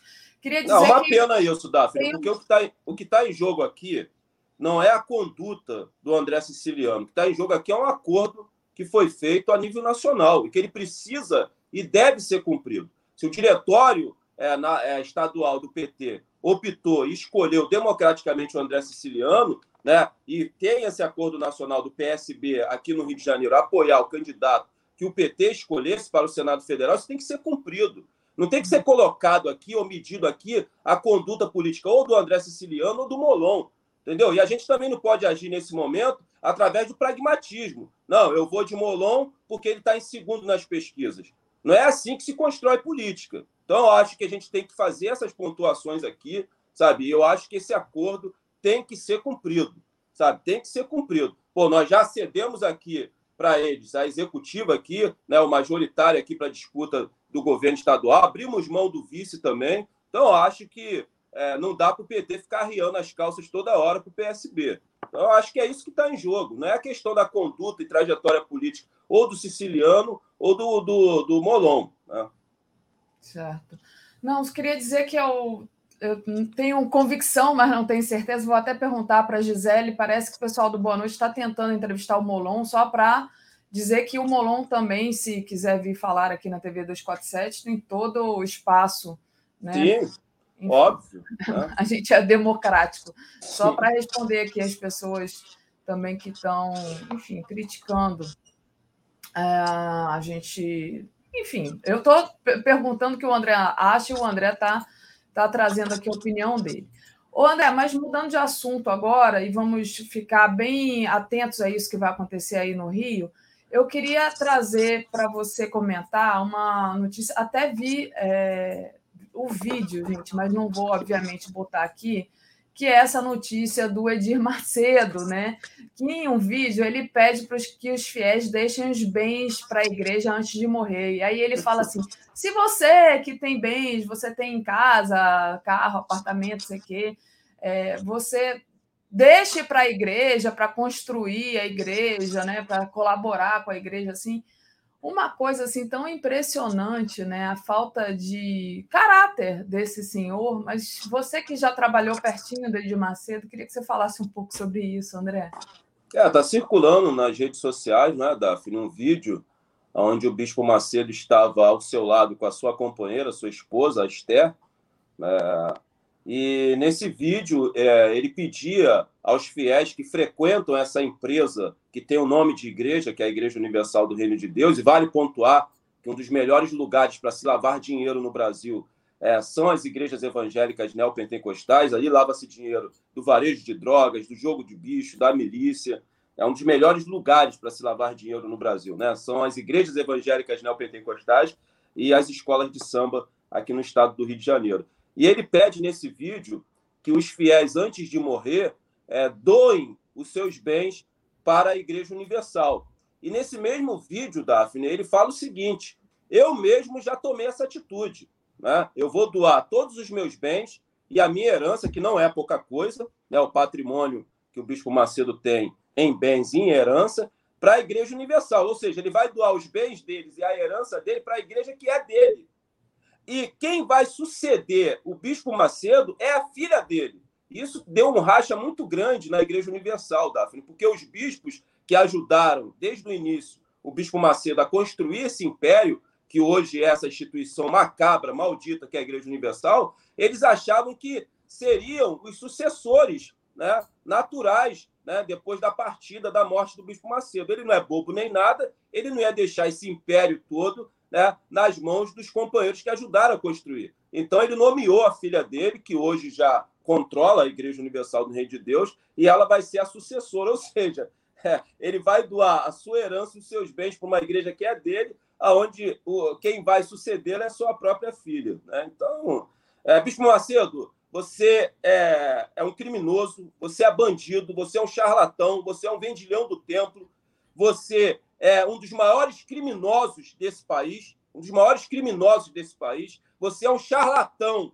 você é bandido, você é canalha. Esse é o recado que eu deixo para você. André, é, trazendo aqui um outro, um outro assunto para você comentar. Davi, antes de entrar nesse assunto, é rapidinho, que eu acho que. Você tem... não sabe nem qual é. Não, mas tem um tema que está me incomodando muito é, aqui no Brasil, que é essa intervenção do imperialismo é, nas eleições que vai acontecer no dia 2 de outubro. É, e o que mais me incomoda, e aí você percebe né, a, como a esquerda regrediu na luta anti-imperialista, é ver a esquerda brasileira clamando, pedindo, né, reivindicando que o governo Biden venha intervir nas eleições que vai acontecer no dia 2 de outubro para que possam ocorrer as eleições. Olha, cara pálida, isso é a mesma coisa de você colocar a raposa para cuidar do galinheiro. Foi o Biden que foi um dos articuladores do golpe de Estado que aconteceu em 2016. Foi o imperialismo que arquitetou e articulou o golpe de Estado que jogou o país nessa lama. E eles arquitetaram esse golpe porque eles queriam colocar as suas garras sujas e imundas em uma das nossas riquezas e recursos naturais, que é o pré-sal. Né? Hoje, 90% do pré-sal encontra-se nas mãos de petroleiras estrangeiras. Foi por isso que nós sofremos o golpe. Foi também pela construção do BRICS. Então, assim, é a esquerda brasileira ficar pedindo para o imperialismo intervir nas eleições, para o governo Biden intervir nas eleições, olha, olha que regresso na luta anti-imperialista. Se é que a esquerda hoje realiza uma luta anti-imperialista. Queria fazer essa pontuação aqui. Muito bem, André. Deixa eu agradecer aqui, aproveitar o intervalo, então, agradecer ao pessoal que está contribuindo com a gente. Lembrando né, que agora a gente está Bolsominion, Bolsominions Free, porque temos aqui uma regra que tem que estar inscrito para comentar. Então, muito importante, deu uma limpada aqui no chat para o pessoal se sentir um pouco melhor, porque às vezes não dava nem tempo, era tanto Bolsonaro para bloquear que a gente não conseguia, era, tinha que olhar para o lado, tinha que colocar a pergunta para o entrevistado, a gente, âncora aqui, acabava ficar, ficando desancorado, perdido, mas agora está mais fácil. E lembrando, então, para o pessoal deixar o like, compartilhar essa live, muito importante. Quem não fez ainda, faça uma assinatura solidária em brasil247.com.br apoio. Você pode doar aí, ó, por Pix aí em cima, tem o Pix do Brasil 247. Se quiser é, contribuição mensal ou pontual, né? Quando, quanto quiser, até um real está valendo. E é, agradecer o pessoal que se tornou membro aí no YouTube e que mandou superchat para gente. Vamos lá.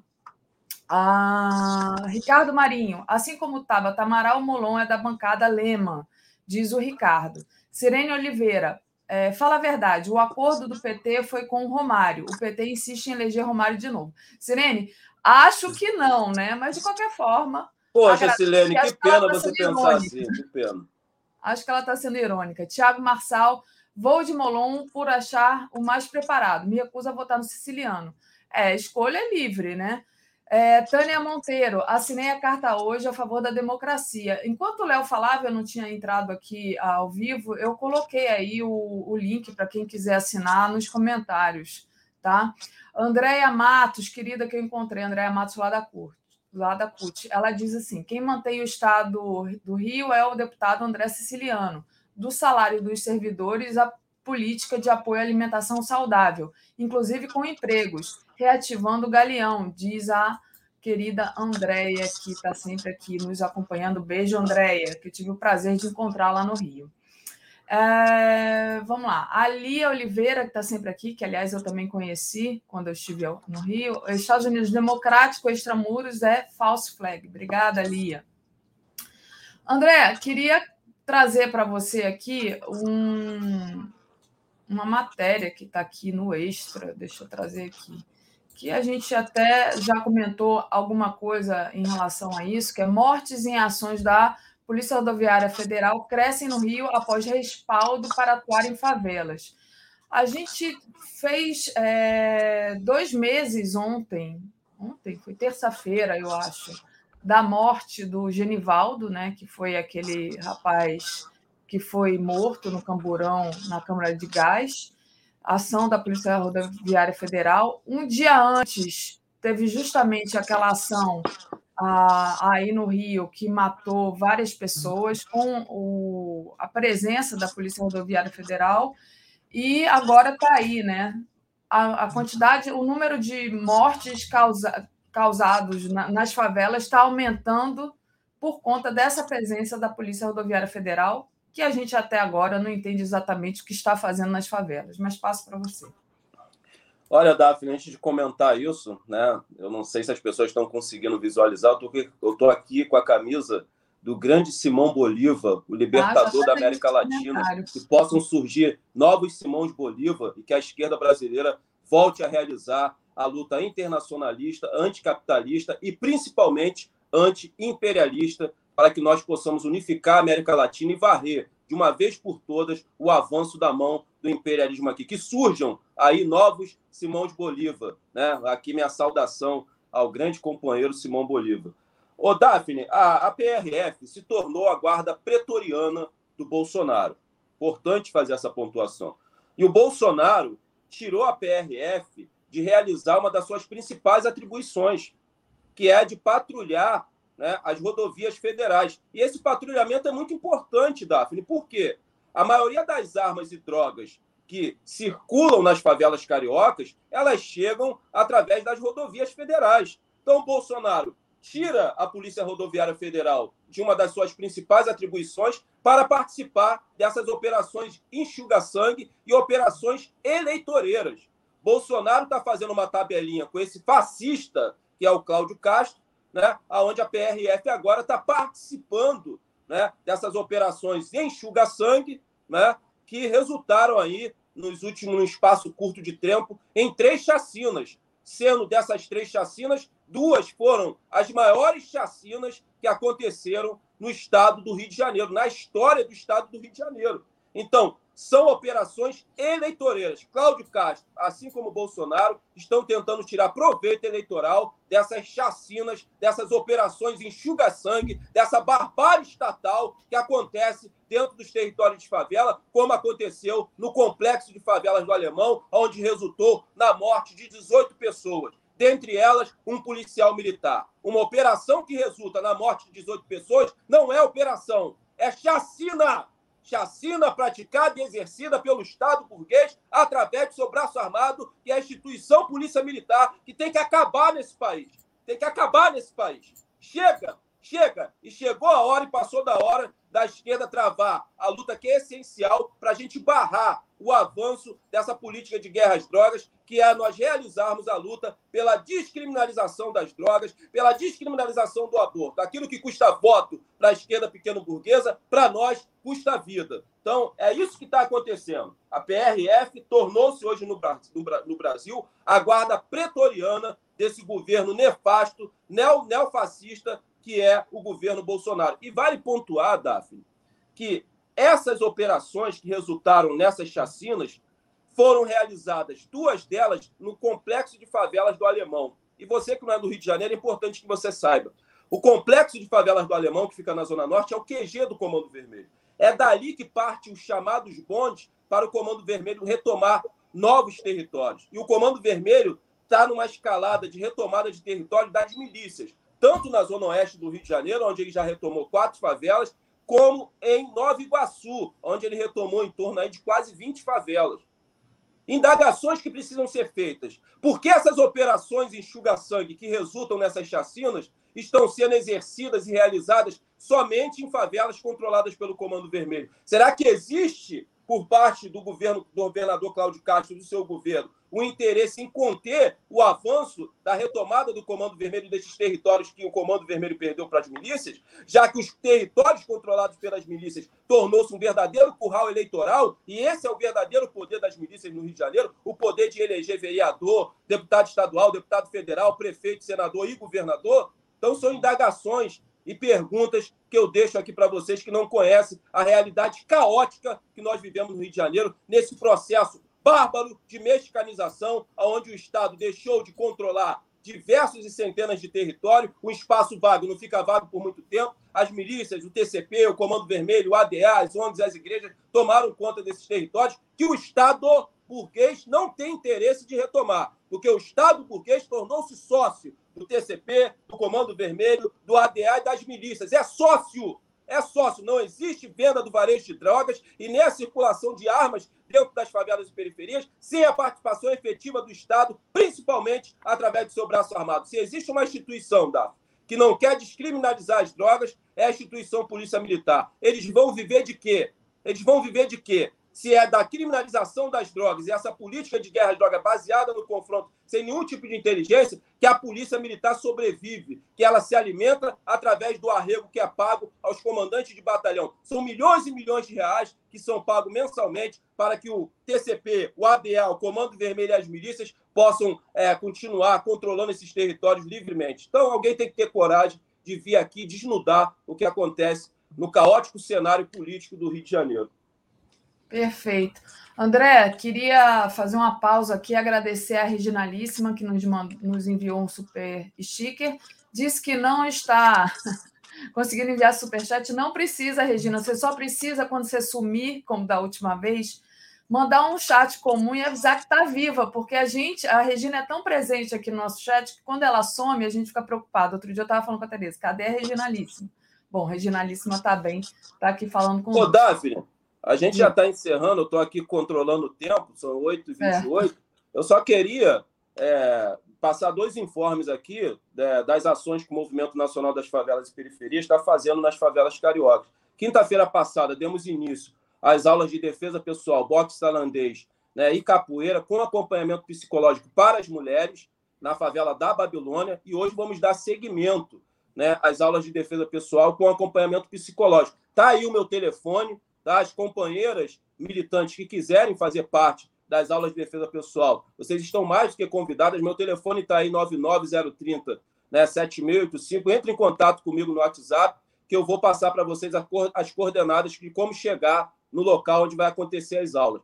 Daphne, eu não posso esperar essas aulas de defesa pessoal com acompanhamento psicológico para as mulheres, é porque a gente entende que as mulheres precisam constituir a sua autodefesa. Eu não posso esperar a superação do sistema econômico vigente, que é o capitalismo, para consolidarmos o socialismo, para darmos cabo e fim ao feminicídio, para darmos cabo e fim às mortes que acontecem na comunidade LGBTQIA, para darmos cabo e fim ao Holocausto Negro e ao Holocausto Indígena. Nós precisamos constituir a autodefesa né, desses povos que são massacrados aqui no Brasil, um massacre estatal. Então, é fundamental constituirmos a nossa autodefesa para cuidarmos da comunidade negra, da comunidade indígena, da comunidade LGBTQIA, e das mulheres aqui no Brasil que não têm nenhum tipo de proteção do Estado burguês. A única medida tomada pelo Estado burguês é dar para a mulher um papel que é medida protetiva, que, com todo respeito, não serve nem para limpar a bunda. Né? A maioria das mulheres que morreram através de feminicídio encontravam-se nas suas mãos com a medida protetiva. Então, você, mulher, que quer constituir a sua autodefesa para manter a sua integridade física e a sua vida, vocês estão mais do que convidadas. E ontem também aconteceu a primeira reunião para a construção do pré-vestibular comunitário e aulas de alfabetização para adultos e idosos, a Sata Chacu. Estamos homenageando aqui essa mulher negra revolucionária, ex-pantera negra, que hoje encontra-se exilada em Cuba, tia do rapper Tupac Shakur, né, uma das mulheres mais procuradas pelo FBI. A gente vai homenagear ela com o pré-vestibular e com as aulas de alfabetização para adultos e idosos, né, professores e professoras que quiserem somar com a gente nessa luta de massas, porque é a luta de massas que vai salvar esse Brasil, é a luta de massas que vai trazer a solução para os problemas que nós vivenciamos no Brasil. Luta de massas que a esquerda pequena burguesa já abandonou há muito tempo e a gente está tentando é, reavivar aqui no Brasil, Daphne. E só para encerrar, Daphne, já é 8h31, é, eu queria terminar o programa de hoje, minha participação, falando da responsabilidade que nós temos nessa eleição. Essa vai ser a eleição mais importante da história desse país, vocês não tenham sombra de dúvida. E o que está em jogo é isso aqui. Outro dia eu estava jantando aqui no Rio de Janeiro e um senhor se aproximou de mim, né, um senhor que vive em situação de rua, e me pediu um prato de comida. Né, eu pedi para fazer a quentinha, eu tinha comido pouco, né, e aí eu dei a quentinha para ele. Dava para Opa, alguém ligou para o André. Opa, voltei, né? É Opa. sempre assim, né? Eu vou ter que pedir ao Deus de Israel, o Deus da Bíblia, para travar a mão dessas pessoas. É sempre quando eu estou na live. Então, assim, ele se aproximou de mim e pediu um prato de comida. E dava para perceber, Daphne, que ele estava vivendo em situação de rua há pouco tempo. E, e quando e, e, você presenciava nele, Daphne, isso que é interessante, o constrangimento dele de se aproximar ali de mim e pedir a comida. E só que a fome é maior do que qualquer tipo de constrangimento. E quando eu, eu, eu cedi para ele a quentinha, né, ele olhou para o céu, né, ele olhou para a quentinha e muito emocionado chorando muito, ele me pediu obrigado. É isso que está em jogo. Então a gente não pode tirar os pés das ruas. A gente não pode se intimidar com ameaças de bolsonaristas, com o avanço de repressão do Estado burguês. É isso que está em jogo. O Brasil está com fome e a gente tem que acabar com essa fome. E para acabar com essa fome, nós temos que reconduzir aquele que já passou fome à cadeira da presidência da República. Em 2002, o amor venceu o ódio, o amor venceu o medo. Da... Em 2022, o amor vai vencer o ódio. É Lula presidente no primeiro turno. Legal, André. Valeu. Obrigada por hoje. Vou trazer aqui o Joaquim agora. Valeu. Gente, deixa eu só agradecer a Natália Araújo que enviou Rio de Janeiro com chapa idente golpista. Deve ser identitária golpista. Não, não entendi direito. Só o povo na rua resolve, disse ela. É, deixa eu trazer aqui o Joaquim sem vinheta. Alô, Gustavo Conde, cadê a vinheta do Joaquim no Bom Dia? Bom dia, Joaquim. Bom dia, bom dia, Daphne, bom dia, comunidade. Uh, não, tudo bem, eu acho que é importante, eu já falei, é o conteúdo, né? A gente tem... É, exatamente. Mas essa vinheta existia, só para dar o testemunho. Desapareceu. Desapareceu. Não, eu vou até pedir emprestada a vinheta do Boa Noite do Joaquim para colocar aqui, porque eu acho que o Gustavo Conde não assiste o Bom Dia. Não sei porquê, deve ser porque ele dorme tarde, né? Ele está fazendo pro... emissão aqui, programa, transmissão às 11 horas da noite. Mas vamos lá, Joaquim. Queria que você começasse falando dessa figura nefasta da política brasileira, é, que é o. É... Qual deles? o Ciro Gomes. Tem várias, é verdade. O Ciro Gomes está lá isolado, né? Ontem deu entrevista na Globo News. Aliás, a Globo News ontem falava assim dessa entrevista do Ciro. Eu passei rapidamente, que eu não assisto, né? Mas como se fosse a maior, a melhor e a maior coisa do mundo, né? Eles entrevistando esses, esses candidatos que não têm dois dígitos. Já entrevistaram a Simone Tebet e ontem entrevistaram o Ciro Gomes. Mas o Ciro, mais uma vez, agredindo o Lula, né, dizendo que nunca mais vai se aliar ao PT. Tá difícil para o Ciro, né, Joaquim? Tá, é, de, é desespero. Eu queria só fazer um parênteses e retomar uma coisa que vocês estavam falando, que eu achei muito interessante, porque eu fui no centro de São Paulo fazer uma reportagem é, na Praça da Sé, e de novo, e é sobre polarização política, né? Ia lá, fui ver a venda de toalha que tem ali na 25 de março. O Lula está vendendo o dobro de toalha do, do, do Bolsonaro. Mas o que me chamou muita atenção é de fato isso que ele falou: pessoas que não têm o perfil de morador de rua passando fome, pedindo para comer, entendeu? Então eu vi família, eu vi uma senhora que estava com carrinho de bebê me pedindo para comprar comida para ela. E então é uma coisa terrível, viu? porque eu não tinha visto isso antes. Desta forma, não. Tá? E nós achávamos, viu, o eu me lembro bem, que quando estava o governo da Dilma, 2013, 2014, as pessoas diziam com orgulho: ninguém mais passa fome no Brasil. Entendeu? Diziam com orgulho. Porque isso lá atrás nós tínhamos esse problema, mas enfim, o que eu quero é dar esse testemunho, porque eu fui fazer uma reportagem sobre, sobre a violência na política, ouvir as pessoas, lembrar que a Praça da Sé teve um comício das diretas e não era tão violento assim. E aí, quando eu fiz, estava fazendo essa captação de imagem, passagem, entrevistas, é, então eu fui abordado algumas vezes e, e, por pessoas que não têm o perfil daqueles que moram na rua, entendeu? Não é adicto de droga, entendeu? Você percebe? Não é. E as pessoas que estão ali porque não tem o que comer, uma coisa absurda, absurda que nós imaginávamos ter desaparecido do cenário brasileiro. Tá. Mas só dando esse testemunho, e eu agora falando sobre o Ciro, né? É, é, o Ciro não compreende a gravidade. O Ciro não compreende a gravidade do momento. Ele está fazendo, eu entendo, eu entendo que ele queira bater no, ao bater no, no, no Lula, eu entendo que talvez ele queira atrair bolsonaristas, tá? Porque isso explica, isso pode explicar. Porque se for ver na última pesquisa, o Lula tem 51% agora, entre os jovens. Saiu um recorte, hoje vai ter uma pesquisa da Datafolha completa, tá? Mas ontem o Datafolha antecipou um recorte. Entre os jovens de 16 e 29 anos, o Lula é, lidera com 51% nas 12 maiores capitais. E o, o, o Bolsonaro tem 21, olha, é uma lavada, né?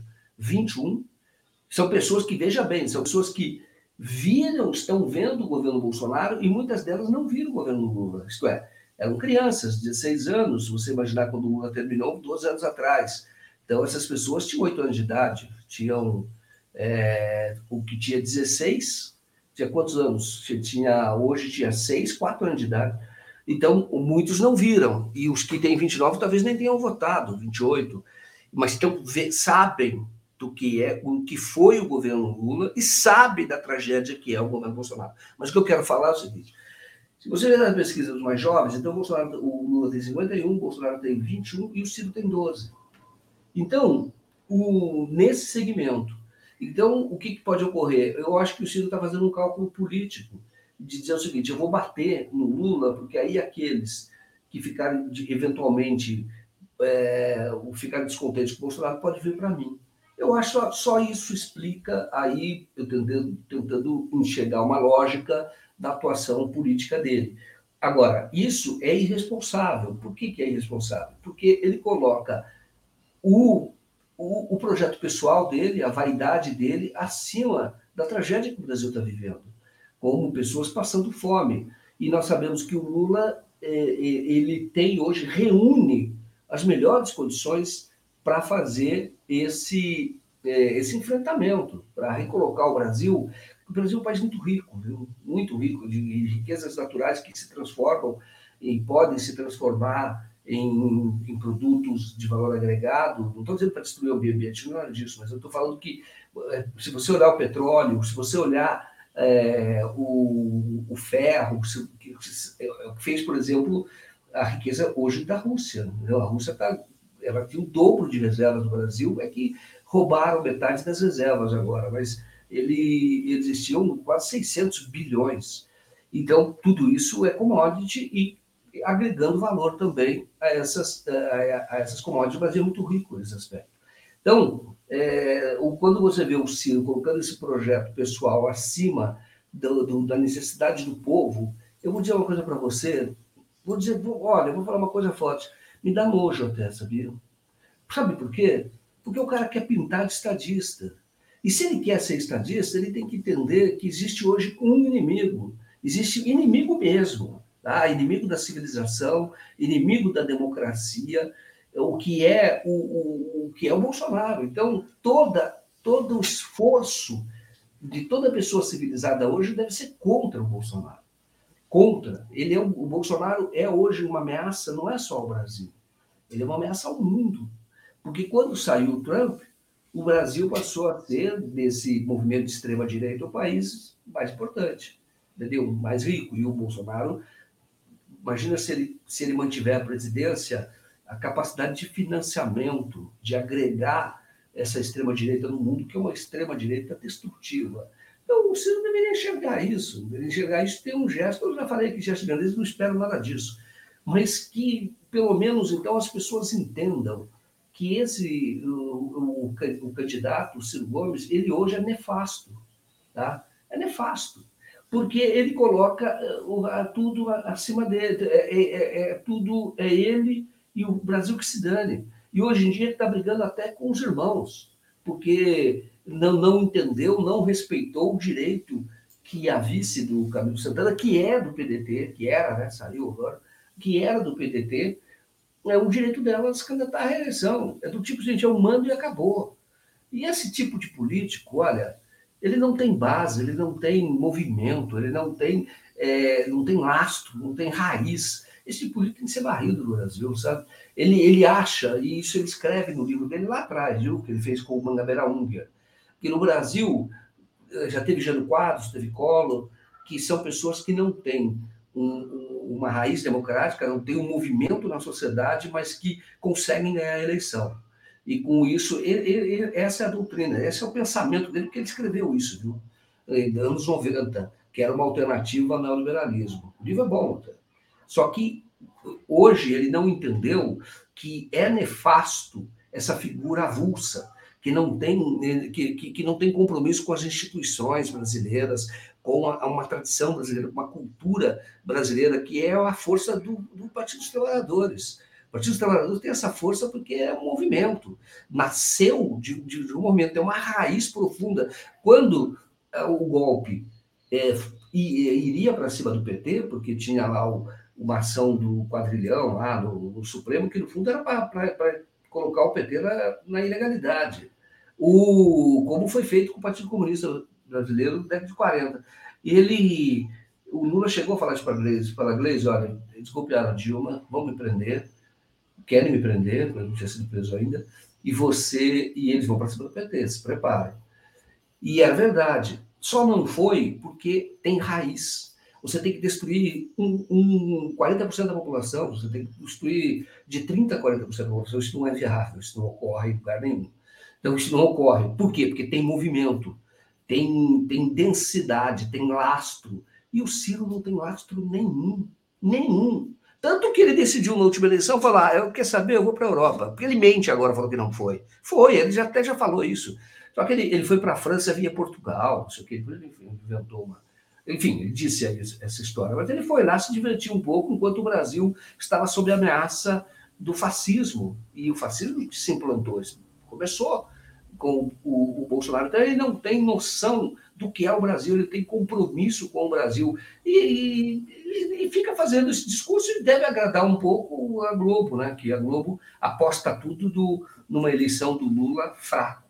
Agora, o Lula, ele já tomou é, algumas medidas que mostram que ele pretende, de fato, fazer um governo de uma grande coalizão.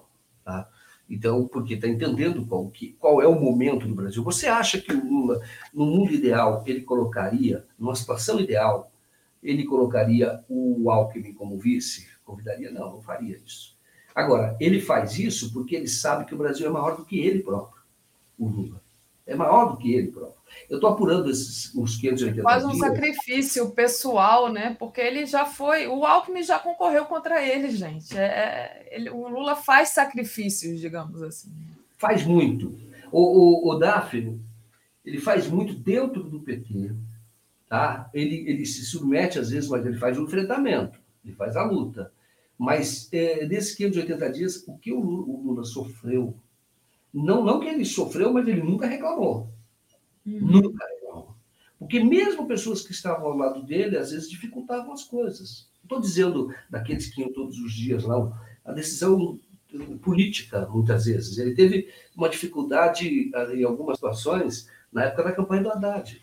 O Haddad, no segundo turno, não foi lá visitá-lo. E depois que perdeu a eleição, ficou 20 dias sem ir. E o Lula preso. Então, estou falando para você, porque são questões políticas que são naturais, mas uma pessoa que está presa e não pode falar nada, não pode sair, não pode viajar, não pode visitar as pessoas, claro que tem uma limitação muito grande. No entanto, ele ficou o tempo inteiro num quartinho, num quartinho que tinha ali uma, uma esteira e, e não esmoreceu, viu? em momento nenhum. Isso eu vejo. Ele, ele pelo contrário, ele, ele fortalecia as pessoas que iam lá. Então, o que eu quero dizer? Porque ele sabe, ele tem noção muito clara de que ele não é uma pessoa física. Eu já escrevi sobre isso lá atrás. Ele não é um CPF. O Lula é de fato uma ideia. Ele é o representante de um movimento. Ele, ele sabe e ele sabe que ele é esse movimento. Ele sabe que ele é a liderança desse movimento. Então, muitas vezes as pessoas não entendem. O Emílio já escreveu sobre isso, que é sobre a esquerda no século XXI. O Brasil não tem maioria de esquerda, só para as pessoas saberem. Não tem. Então, você precisa de pessoas que têm compreensão desse processo. Nunca teve. Então, você não tem maioria de esquerda no Brasil. Nunca teve. E não tem. Bom, então, agora, significa que a esquerda pode avançar e pode aplicar os seus conceitos, claro. Isto fazendo as alianças necessárias. É o, o, o importante é que nem a história do Alckmin. O importante é você estar tá no, no, você ser um maquinista. Isso o tempo da ferrovia, você tá, tá você ser locomotiva. Esse é que é o importante. Então você está ali, o Lula está falando agora, eu quero um perfil do Ministério da Economia, Ministro da Economia, que seja político. Ele não vai colocar quem não entenda de economia. Quando ele fala isso, eu falei, caramba, esse perfil é o do Fernando Haddad. Eu falei, o Fernando Haddad pode ser de governador. Quando eu estava vendo quem seria essa pessoa, que ao mesmo tempo que entenda de economia, tem sensibilidade política, é o Haddad. Tá? O Haddad pode se eleger governador. Tá? Então, o que, que o Lula agora ele se encontrando com empresários, ele está, ele está fazendo todo esse momento, que ele sabe ele sabe como conduzir um país sendo uma pessoa de esquerda. Entendeu? É, assim é.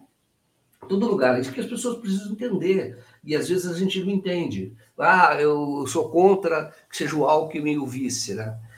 Você, acontece que isso é a viabilidade. É você poder, a esquerda, voltar ao poder no Brasil. Agora, você diz, vai ser um governo de esquerda? Totalmente não. Mas o mais importante hoje em dia, é a esquerda liderar o processo.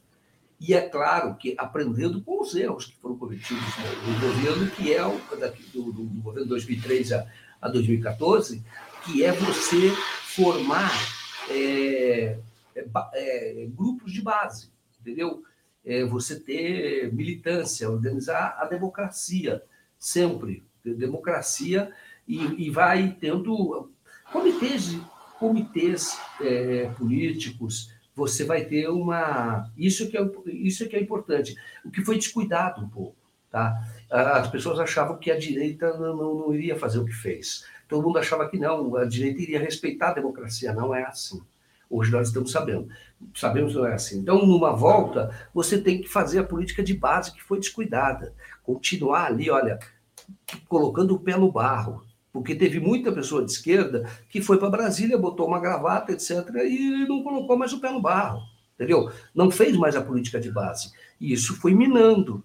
Foi minando que chegou uma altura que, se você não informa o pobre, ele é informado pela TV Globo. Se você não contribui para a formação política dele, qual vai ser a formação política dele? A Globo, ou até um Olavo de Carvalho da vida porque estava se propondo a fazer uma revolução cultural, enfim, naquela ocasião. E aqui ele está fazendo isso há, desde a década de 90, entendeu? Só que ele, no momento, ele, foi, ele apareceu no momento que era para aparecer. O que eu quero dizer? Não pode nunca descuidar da política. Nunca, nunca, nunca, nunca. E sempre sabendo que a política é essa inter, interlocução permanente com as classes populares, com as classes trabalhadoras. Porque se você não ficar informando, se você não ficar dialogando, promovendo debate, cultura, se você não fizer isso, é, alguém vai fazer, alguém vai ocupar esse espaço que foi ocorreu no Brasil. Verdade, Joaquim. E essa questão né, de entender, né, a gente começou aqui falando do Ciro, de entender o que é um projeto pessoal que não está nesse momento agora e o que é um projeto político é, com todos pelo Brasil é que faz a grande diferença. Estou falando isso porque a gente começou falando do Ciro, e aí você falou de tudo que o, o Lula tem feito, né? Mas aí agora eu vou voltar para o Ciro, porque aí eu te pergunto: você começa falando assim, o Ciro não sabe. Ele não sabe ou ele tem inveja do Lula, porque o pessoal falava que o Fernando Henrique tinha inveja do Lula, mas eu acho que o Ciro também tem. Deixa eu colocar aqui uma matéria que está. É... Cadê? Aqui, a dor de cotovelo do Ciro em, é, com relação ao apoio do, da Anitta ao Lula, né? Porque a gente, você estava falando, inclusive, aí da educação, de como que o povo se informa, né? Esse apoio da, da Anitta ao Lula foi alguma coisa assim que rompe barreiras, né? É lógico que isso não é educação política, mas que traz gente é, para apoiar o Lula, sim, né? Isso é importante. E o Ciro uhum. realmente se doeu com essa história, né, Joaquim? Sim. E se explica, por exemplo, por que o Lula tem mais da metade do apoio dos jovens. Sim. Se explica, em grande parte explica. Porque a própria Anitta, ela, ao mesmo tempo que reflete esse pensamento, ela ajuda a, a, a, a atrair outras pessoas para o movimento capitaneado pelo Lula, que é, que é o movimento. Eu sempre falo isso. O Lula ele teve compreensão disso quando ele trouxe o Alckmin, na, na forma como ele está conduzindo essa campanha, ele tem noção de que ele é um movimento. E o Ciro não tem nada disso. Você conhece alguém que, que vamos, você conhece, Daphne, alguém que, vamos dizer assim, defenda o Ciro, faça movimentos, ele, ele, ele, ele atrai pessoas nesse sentido? Eu imagino que não. Não. Tá, já, já até teve no passado, né, Joaquim? Até no passado tinha umas pessoas que, que realmente faziam é, é na, na, internet, assim, um movimento muito grande, artistas e tudo, mas agora o pessoal. O, o, o, Aí... Davi, eu vi na, na campanha dele, quando ele vai fazer Vamos cumprimentar o povo. É tudo mentira. Eles vão, por exemplo, do mercado aqui em São Paulo, da Lapa, porque tem muita gente, e chega lá e o Ciro vai cumprimentando um por um. Só que o povo está lá sempre, desde sempre. Ninguém vai lá por causa do Ciro. Eu vi eles já fazer isso. Então, é, não tem lastro. Então, é, quando você vê o, o, o, o Ciro, é, a história da Anitta, o Ciro não tem, não tem defensores, porque o que ele representa? Essa que é a questão. O que exatamente ele representa? Ele representa o insatisfeito com o, o seria nem PT nem, nem Bolsonaro seria esse, mas isso não é suficiente para você, isso, isso não, não atrai muita gente. Porque esse é o tipo de pessoa que pensa assim hoje, nem Bolsonaro, nem Lula é despolitizado. Em geral, é despolitizado. Porque desde 2018 eu já falava isso. Viu? eu falei, existem só duas pessoas que atraem pessoas na rua, tá? Existe só, existe só duas pessoas que atraem, é, só duas pessoas que atraem o, o atraem povo, tá? Essa ligação aqui é importante. mas porque eu estou. Você quer atender, Joaquim? Eu vou, não, não, se você quiser atender, eu vou ler o superchat. Tem a ver com a nossa matéria 580 dias. Mas quem me ligou agora sabe quem é. Assim que terminar aqui a nossa live, eu vou ligar de volta. Por favor, atenda o telefone, porque é, é algo muito importante para a produção do documentário, tá?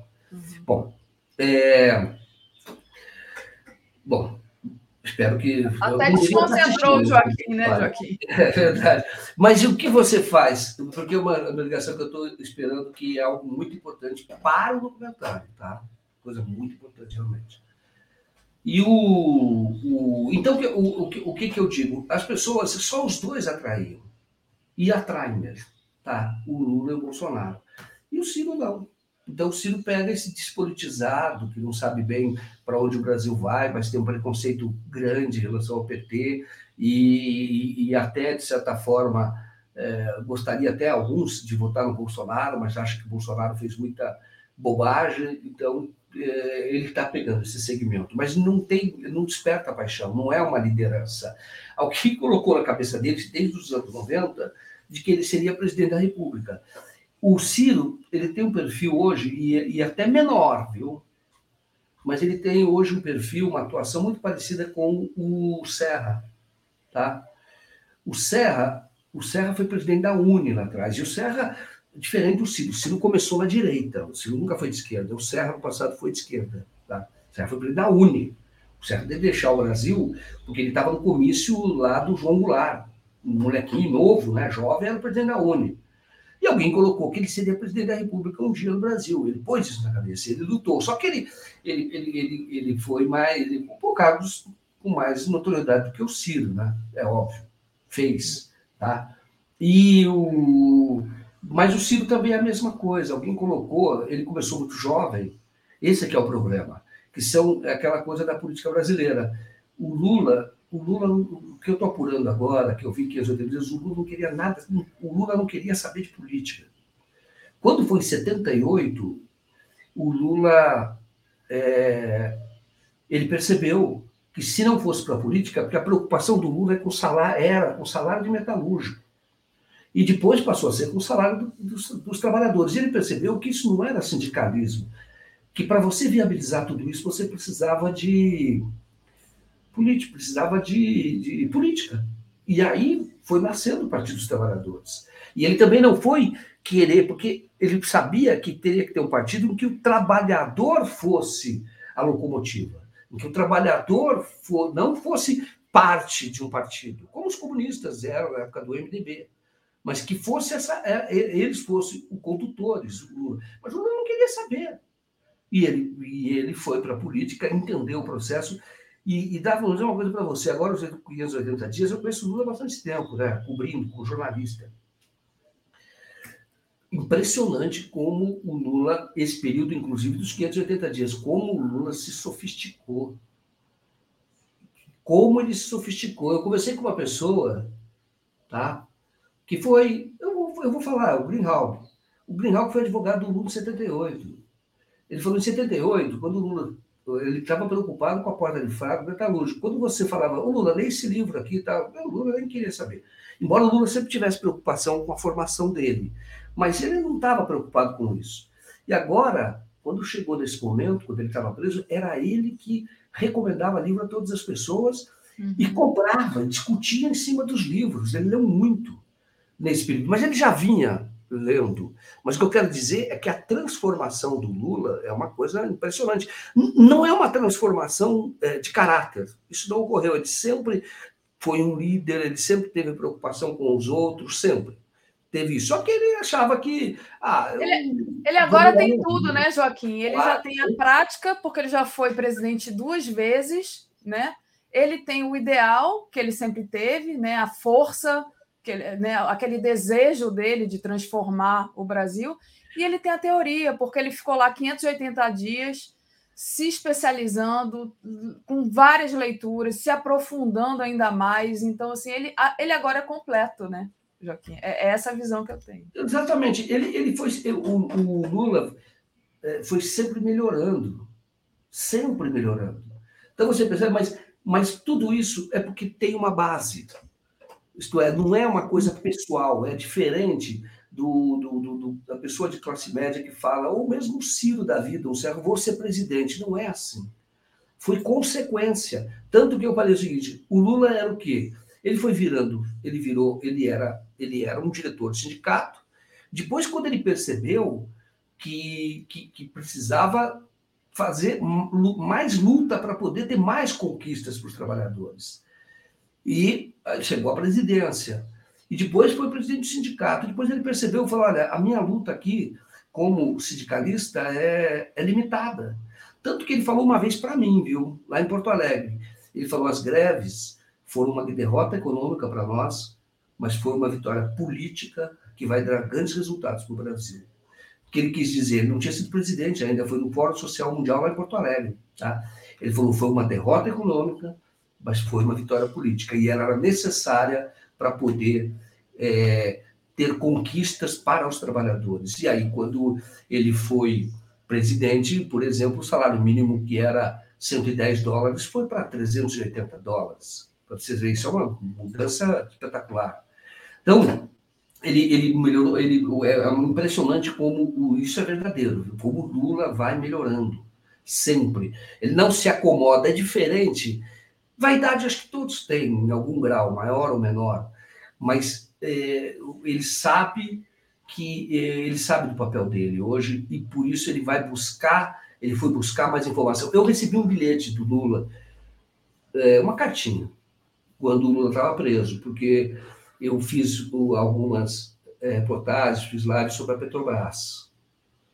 E ele foi me escreveu sobre isso. Na época, ele estava lendo um livro dessa grossura que é sobre o petróleo no mundo. Foi quando ele entendeu, agora teoricamente, no plano teórico, o que estava por trás de todo o ataque da Lava Jato, da Petrobras.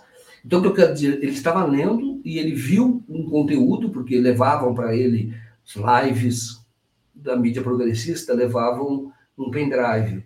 E ele viu e ele estava lendo naquela ocasião. E vários outros, viu? Ele leu, ele leu sobre escravidão, o Lula mudou muito. Ele estava. Eu vejo que no dia a dia, para ele, é, é, mais difícil hoje, por exemplo, ele se dedicar a isso, porque ele tem que estar tá num comício, ele tem que estar tá no ato público, ele tem que fazer reunião com governadores. O tempo é exíguo.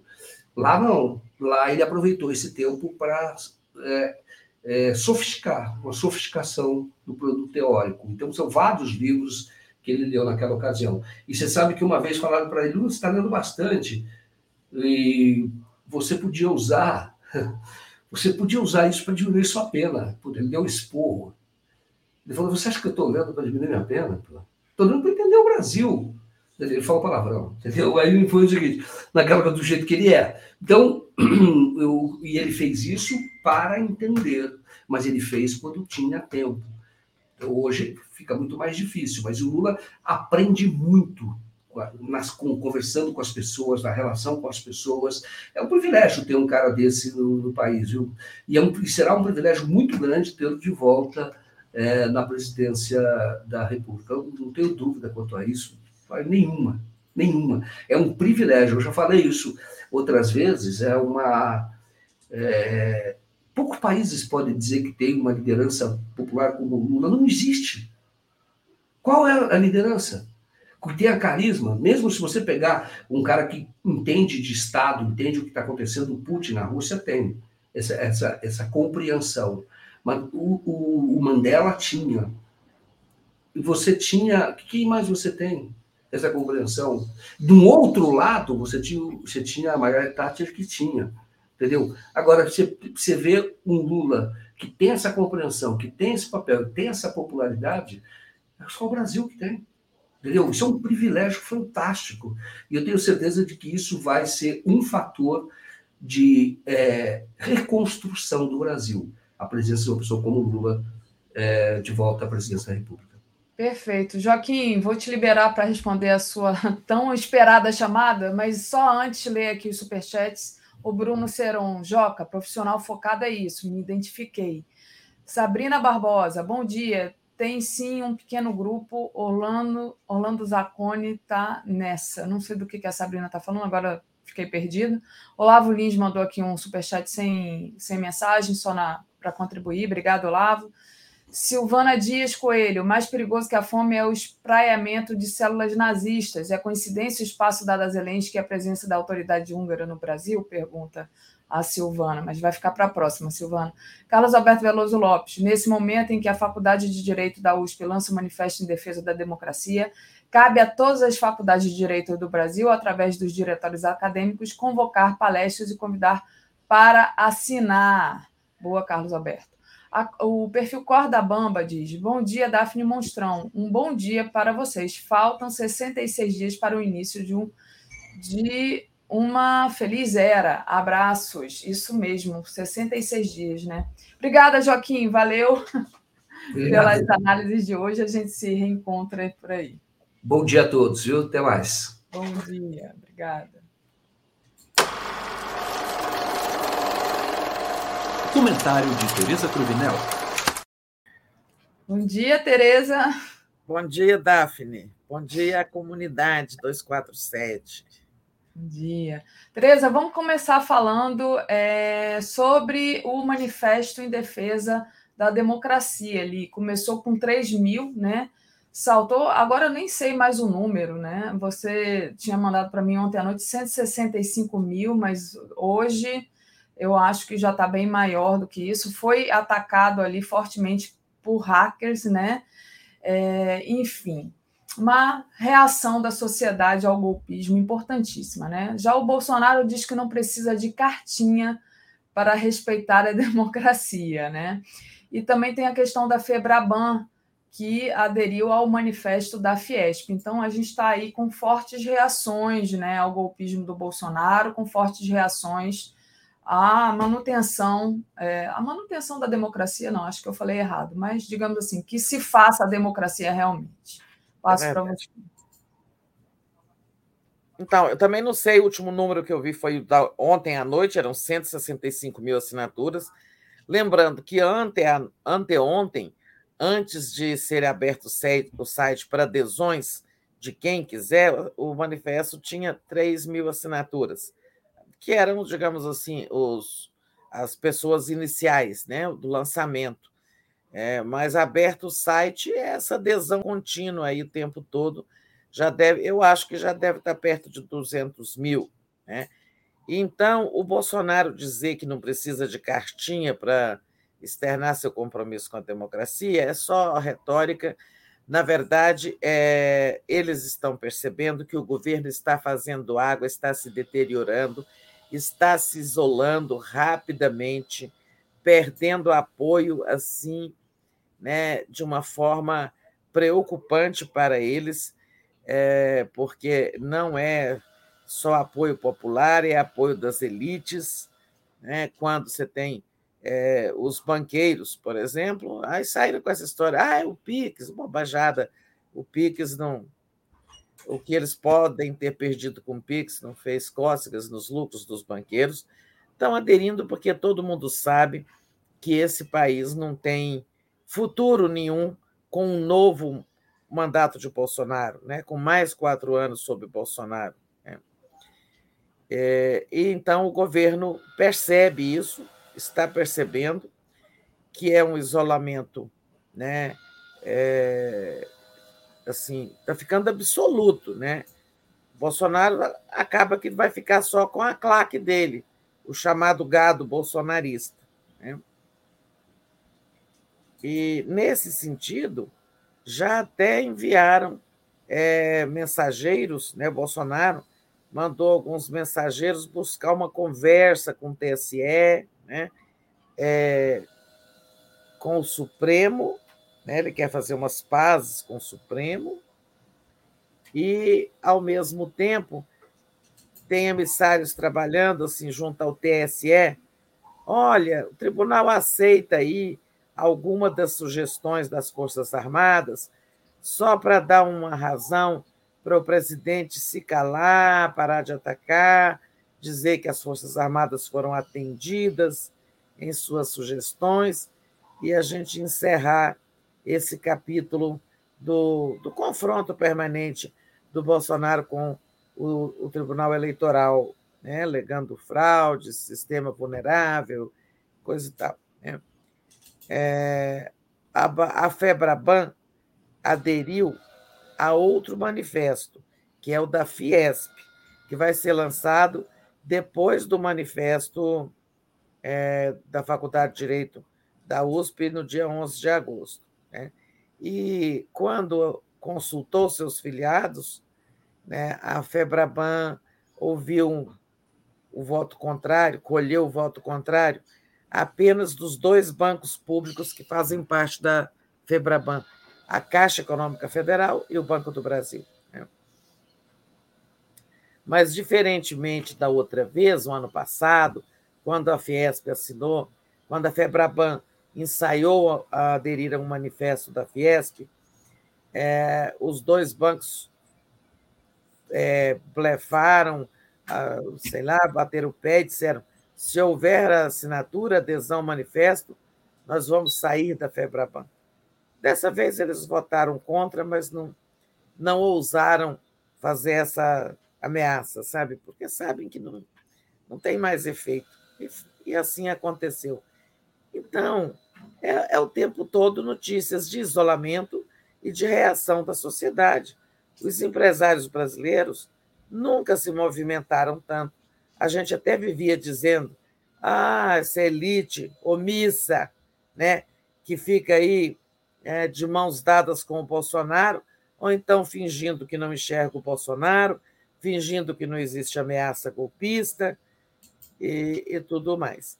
É, agora não, eles acordaram, estão em franca movimentação, né?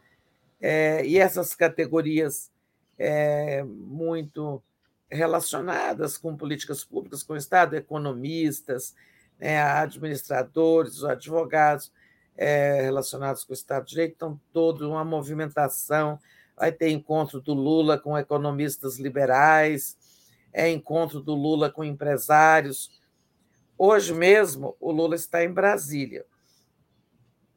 Daqui a pouco, às 11 horas, né? Ele, que não tem diploma é, superior e que gosta de, de, lembrar que o mais importante diploma que ele tem é o de torneiro mecânico, bom, tem o de presidente da República também, foi diplomado duas vezes pelo TSE. Né? É, o Lula, que não tem formação superior e tal, nós, vocês falavam disso, como ele é um autodidata né, bem sucedido, esforçado, o Lula vai ali prestigiar a ciência, né? que é, está reunida essa semana aqui em Brasília, na UNB, é a reunião anual da Sociedade Brasileira para o Progresso da Ciência. É, até foi dentro da, da programação da SPPC que a gente fez aquele lançamento do livro sobre o movimento estudantil. Então, lá na UNB está assim, uma reunião imensa de cientistas, pesquisadores, intelectuais e tudo mais. Dali, acredito eu que vai sair um documento final, né? É, também em defesa da democracia, condenando o autoritarismo, essas coisas todas. E o Lula está ali agora, daqui a pouco, prestigiando a ciência. Né? Vai ter um encontro lá, um encontro restrito, que deve estar o Renato Janine Ribeiro, que é o professor é, presidente da SBPC, e mais alguns participantes, né, entre cientistas e intelectuais e, e também alguns convidados. Né? Uma, é uma reunião pequena, ele não vai num auditório, ele não vai fazer uma palestra, está com a agenda correndo. Por quê? De tarde vai se encontrar, encontrar com os empresários do setor de transportes. Né? É, o Lula já encontrou, então, setores da indústria, setores é, do comércio, quando ele esteve na Federação Nacional do Comércio aqui em Brasília, alguns dias atrás, e hoje ele vai é, na CNT, Confederação Nacional dos Transportes. Né? Ou seja, e tem falado também com o setor mercado financeiro, vai ter esse encontro é, com economistas liberais e também executivos de mercado.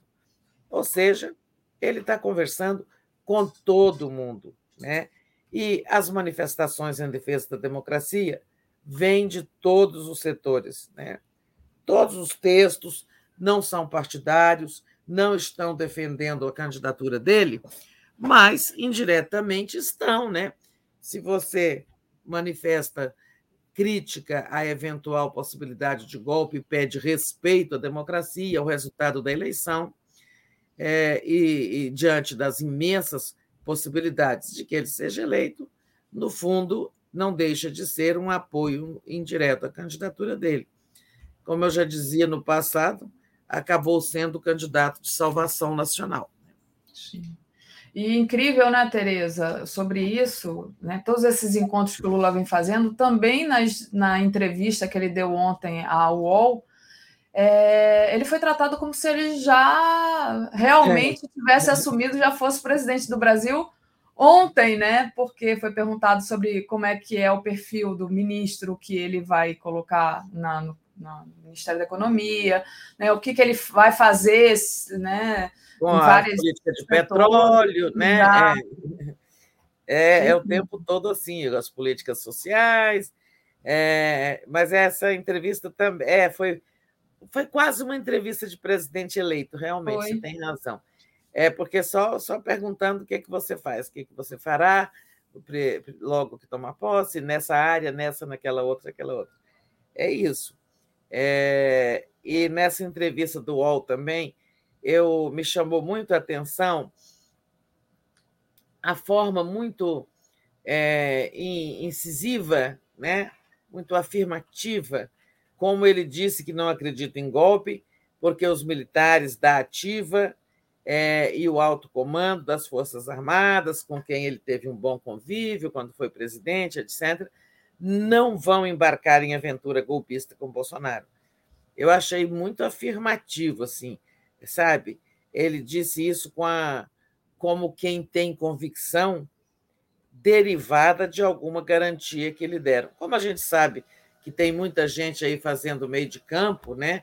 É, tentando conversar, é, gente que tem ligação com Lula e também tem acesso aos militares, às altas patentes, né?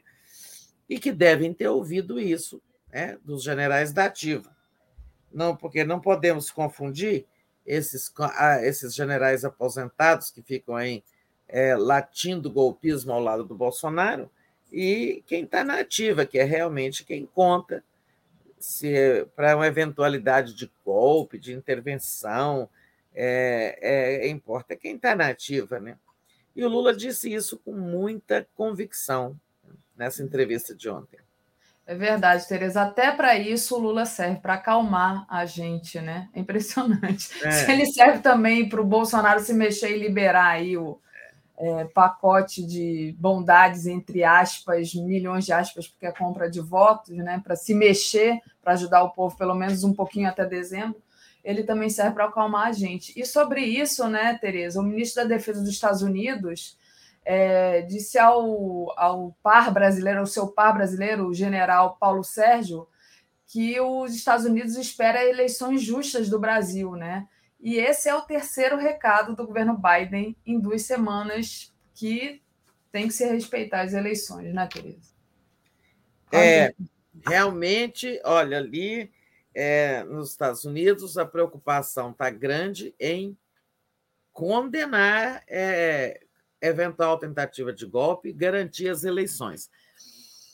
Essa reunião é, da, dos ministros de defesa do, da organização, da organização é, dos Estados Americanos, OEA, ela, ela já estava marcada para o Brasil, né, para acontecer no Brasil, mas houve todo um empenho né, é, de, de dar visibilidade a ela, né? de os Estados Unidos, por exemplo, mandar o próprio secretário de Defesa, né? podiam ter mandado um vice, um outro, é, e a pauta que foi montada para essa reunião, né? uma pauta que inclui a assinatura da tal Carta de Brasília, é, amanhã, hoje, quinta-feira, que a reunião acaba, terá essa assinatura, que é, é uma, um documento que reitera compromissos com a carta original da OEA, com a Carta Democrática de 2001, ou seja, a tal devoção à democracia que nós devemos ter, segundo disse o secretário de Defesa norte-americano. é, é, eu acho assim, que escolher essa pauta não foi de, por acaso. Podiam ter tratado apenas de segurança, de intercâmbio é, entre os países na área de segurança, mas não, disse lá o, o, o enviado do Biden que uh, o que une os Estados americanos é, não é apenas a questão geográfica, né, o fato de estarmos aqui no antigamente chamado Novo Mundo, mas sim também os valores, né, as convicções, é, esses compromissos com a liberdade, com a democracia, etc. Eu acho que foi tudo muito bem armado. E agora, manifestação direta mesmo dos Estados Unidos, então, como você disse, em duas semanas foram três, três né? Tivemos o encarregado dos negócios, que substitui o embaixador, que eles estão sem embaixador aqui há alguns meses, e eu acho que só vão indicar é, um novo embaixador para o Brasil, os Estados Unidos, depois da posse do Lula, né? Porque precisam encontrar alguém. É, se fosse para o governo Bolsonaro, iam conseguir alguém mais conservador, talvez, que conseguisse algum diálogo com o governo Bolsonaro e tal. Mas é, depois teriam que trocar, né? colocar alguém com trânsito mais à esquerda. Então, acho que nem vamos ter embaixador. Mas, sem, sem me perder aqui no raciocínio, no dia seguinte à reunião do, do Bolsonaro com os embaixadores estrangeiros para falar mal do sistema eleitoral brasileiro, teve a manifestação do é, encarregado de negócios. No dia seguinte, do porta-voz do Departamento de Estado, que é o Itamaraty deles, e agora do ministro da Defesa. Né?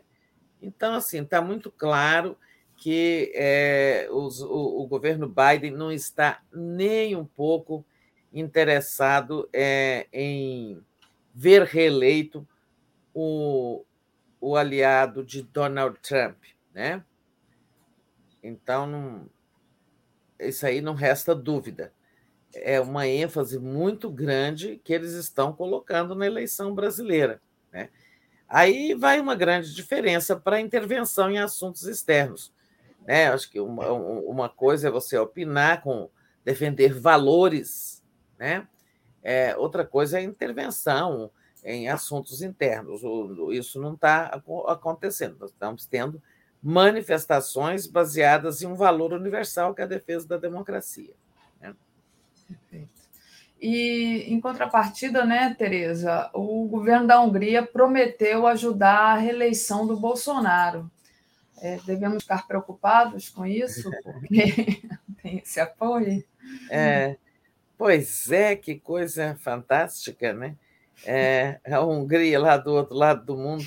Aí o ministro, o chanceler de lá, se encontra com a ministra substituta da Damares, né? a ministra da Mulher, dos Direitos Humanos e outras, é, outros temas correlatos, e oferece essa ajuda. Né? Isso sim, dependendo da ajuda, porque ajuda o país deve receber para proteger meio ambiente, para fortalecer políticas sociais, você pode ajudar, receber ajuda de um país estrangeiro para muitas coisas, né? mas para intervenção é, no processo eleitoral, não. Né? É, então, ouvi isso, né? É, só um minutinho, eu esqueci de desligar o celular.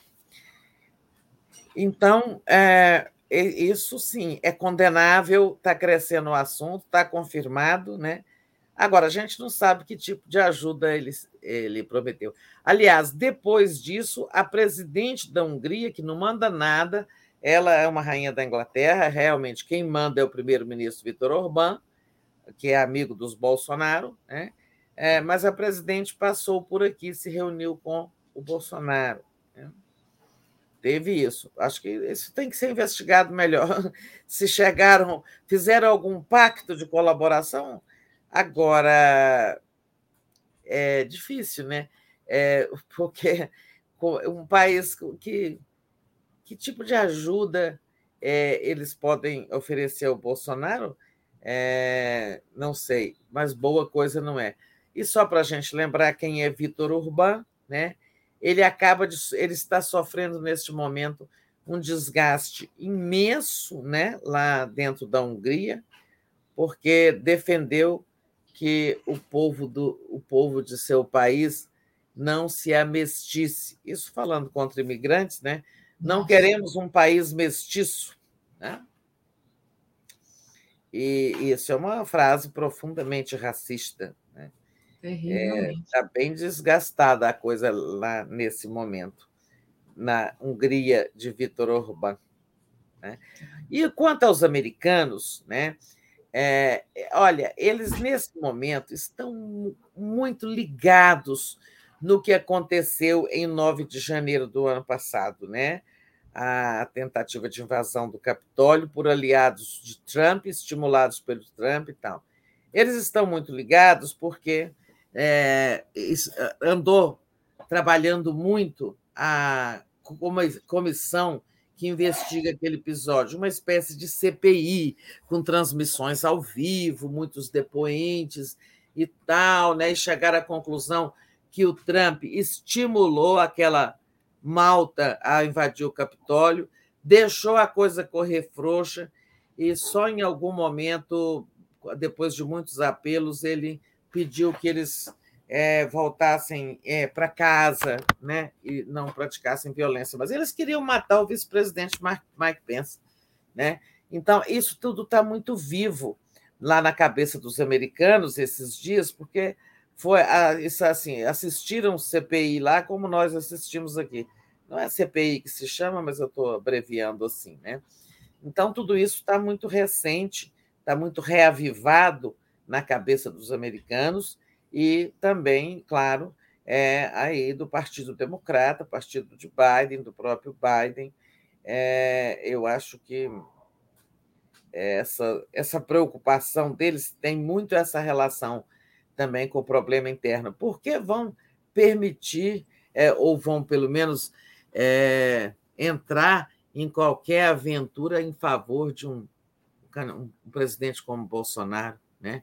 um amigo de Trump, que quer se, se reeleito, fica forte e pode ajudar a fortalecer o Trump para voltar a, se, a, disputar a eleição lá daqui a dois anos. Né? Perfeito. O Bolsonaro já tem lugar para ir, então pode ir para a Hungria, caso não consiga o cargo de senador vitalício. É, isso mesmo. Brincadeirinha. Tereza, deixa eu agradecer aqui aos superchats, pedindo para o pessoal deixar o like, compartilhar essa live. Quem não fez ainda, faça uma assinatura solidária em brasil247.com.br apoio. Né? Você pode também doar por Pix aqui, ó, em cima no pix, arroba brasil247.com.br ou simplesmente se tornar membro aí no YouTube é, com uma contribuição mensal. Queria agradecer ao. Peraí, cadê ele? O Euclides Roberto Novaes diz assim: Tereza mais Daphne é igual a alegria e informação. Que bom, Euclides. Beijo para você. Saulo Souza: Lula é a prática de Paulo Freire.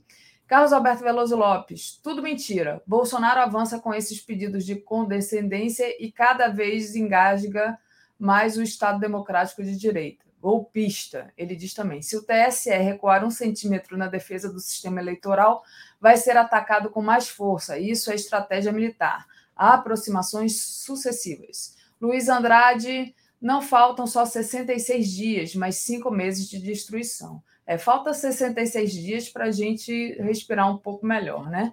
Mas realmente ainda faltam cinco meses de destruição desse verme.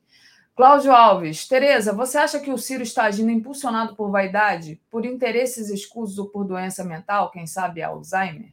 é, eu acho que a gente não deve é, tirar a culpa do Bolsonaro pelo que, que ele faz, é, dizendo que ele está doente, alguma coisa assim, não, sabe, Tereza? Mas a gente vai falar do Ciro mais para frente. Você quer já falar do Ciro agora, Tereza? Não, mais adiante, segue a pauta. É. Depois a Tereza fala, então, do, do Ciro. Bom, vamos lá. É, tem a questão do posicionamento do Arthur Lira, né? É, deixa eu colocar aqui, deu até, a gente deu até matéria no, na, na Home 247, está lá. Com nove dias de atraso, Arthur Lira defende as urnas eletrônicas. Agora ele decidiu falar a flor do campo, né? É, ele disse que só fala quando quer e não quando querem obrigá-lo. Então, assim, como se ele não tivesse responsabilidade nenhuma de se posicionar a, é, a partir dos crimes que Bolsonaro comete, né, Tereza? É, esse negócio fala só quando acha oportuno ou quando quer. É, é, ai, não quando querem nos obrigar. Não é assim, né?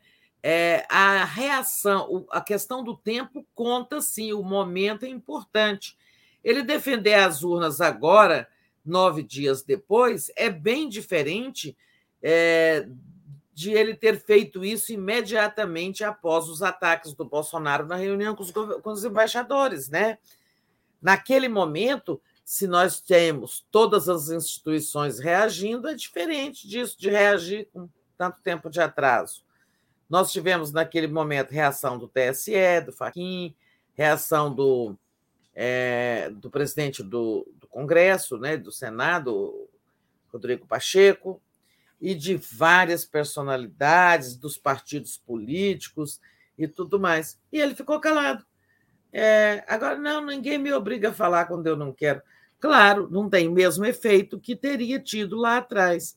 É, mas o Arthur, o Arthur Lira está aí, vai cumprir, acho que até o seu até o fim, esse papel de escudeiro do Bolsonaro, Agora tem uma coisa, né? Ele quer ser reeleito presidente da Câmara. Será que ele vai ter trezentos e tantos bolsonaristas no novo Congresso para apoiá-lo, né? na nova Câmara para apoiá-lo? Sei não. É. Verdade, é muito importante a eleição de novos parlamentares com outro perfil, porque senão até corre esse risco, né? Esse, esse, essa criatura aí. É, Alô, Alagoas. É, hora de fazermos campanha para que deputados progressistas sejam eleitos para que esse Congresso melhore, né? É, verdade, Tereza. Tereza, deixa eu agradecer aqui o Gilberto Cruvinel, que disse assim: Bom dia, assisti a entrevista Ciro, né? deu, deu entrevista ontem na Globo News. Os diagnósticos e soluções técnicas apresentadas são consistentes e fazem sentido. Lamentável é a postura política, exatamente. Daqui a pouquinho, Gilberto, a gente fala do Ciro. Né? Já, já, até falei bastante aqui com o Joaquim, mas vou, vou trazer aqui para a Tereza também. Mas antes queria que Tereza comentasse um pouco a candidatura da Simone Tebet, né? Foi aprovada na convenção do MDB, mas está sem vice até agora, né, Tereza? É, pois é, eles estão apostando que ela vai ultrapassar o Ciro, né? É, então, o, a ação do, do MDB lulista, né? Encabeçada por um prefeito aliado de Renan Calheiros, foi rejeitada pelos, pelo TSE, né? eles pediam o adiamento da convenção, é, para desgastar né, e tal. Então, e com isso houve a convenção e ela conseguiu o apoio necessário para ela ser é, escolhida candidata. Agora, com uma articulação difícil, com apoio do PSDB, é, a possível indicação do Tasso Gereissati, mas que está subindo no telhado. É... Não ter um vice é muito é muito constrangedor para um candidato, né? Já está quase na hora do registro da candidatura dela. É, eu acho que agora assim, vai acontecer o seguinte: né? o que, que vai acontecer no MDB? Né? Essa candidatura dela vai ser registrada. Algum vice eles vão arrumar até o dia 15 de agosto, é, quando as candidaturas têm que estar registradas obrigatoriamente. Né?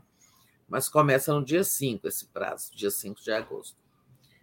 Ela vai ser registrada, é, pode crescer alguma coisa, mas não acho nem que ela ultrapasse o Ciro, né? que tem um voto bastante consolidado. Esses oito, nove que ele tem nas pesquisas, às vezes chega a dez, né? é, é um eleitorado muito fiel a ele. Né? É, e, e não só a ele, mas é, é um eleitorado que não é bolsonarista, mas também não quer o Lula. Né? É, e esse, eu não acho que desses, entre esses eleitores do Ciro Gomes, vai haver uma grande migração de votos para Simone Tebet, como os aliados dela, os apoiadores dela acreditam. Uhum. E a ala lulista vai fazer campanha para o Lula, né? É. Vai ficar o partido aí dividido. Uma, é. uma, um pedaço do MDB na campanha da Tebet e um pedaço vai para a campanha do Lula também, formalmente. Não dá para. É, também não têm maioria para. Não tiveram maioria para impedir a candidatura da Tebet, claro que não teriam para aprovar uma coligação com o PT. É isso, Tereza. Deixa eu agradecer aqui a Lia Oliveira. Afinal, Lira é pessoa física ou persona política? e ela diz que é ótima ideia asilo na Hungria para Bozo. Ah, o Luiz Andrade, a sociedade deve pressionar Aras a agir. Inclusive, sobre o Aras, não sobre exatamente o Aras, mas sobre a Lindora Araújo, né, que é ali quem assinou no lugar do Aras, ah, dizendo que o Bolsonaro não tinha culpa, está lá a Lindora é, recebeu uma promessa de assumir a PGR, a PGR em caso de reeleição. Né? O assunto vem sendo discutido por meio de reuniões secretas mantidas entre ambos desde 2020. Então, está aí explicado por que, que Lindora é... acima embaixo, né, Tereza? É, e o próprio Aras, então, vai fazer a sua sucessora, né?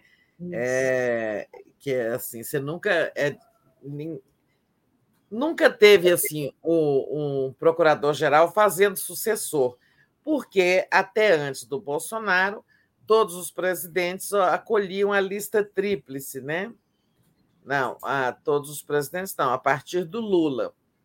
É, ali, então, aquele que é aquele nome, não, entre os três nomes mais votados pela categoria dos procuradores da República, entre os três, o presidente escolhia um. Então, não era nem assim, não havia isso de o procurador fazer o sucessor. Agora temos isso. É, é. A Lindora sempre ajudando ali o Aras a proteger o Bolsonaro. Né? É. O Aras vai ter mandato dentro do governo do Lula, se não me engano, até setembro, né? quando acaba no último esse segundo mandato dele, ele não pode mais ser indicado ainda que o Bolsonaro se reelegesse, ele não poderia ser reindicado. Então, indicaria a Lindora, ou seja, ele é padrinho da Lindora, né? padrinho dessa eventual indicação, que não vai acontecer. Então, por isso a gente vê o, o, o Aras né, é, indo, sabe, caminhando para o matadouro com o Bolsonaro, né, firme, acreditando que eles podem se reeleger, e ele ainda vai fazer uma sucessora sucessora para protegê-lo, porque ele também, inclusive, enfrenta acusações de não estar cumprindo com o seu papel. Né? Ele vai caminhar ali com o Bolsonaro justo é, até o dia 31 né, de é. dezembro, e depois ele não vai nem lembrar o Lula. Né, não, aliás, até a eleição do Lula, depois ele não vai nem lembrar que o Bolsonaro existe.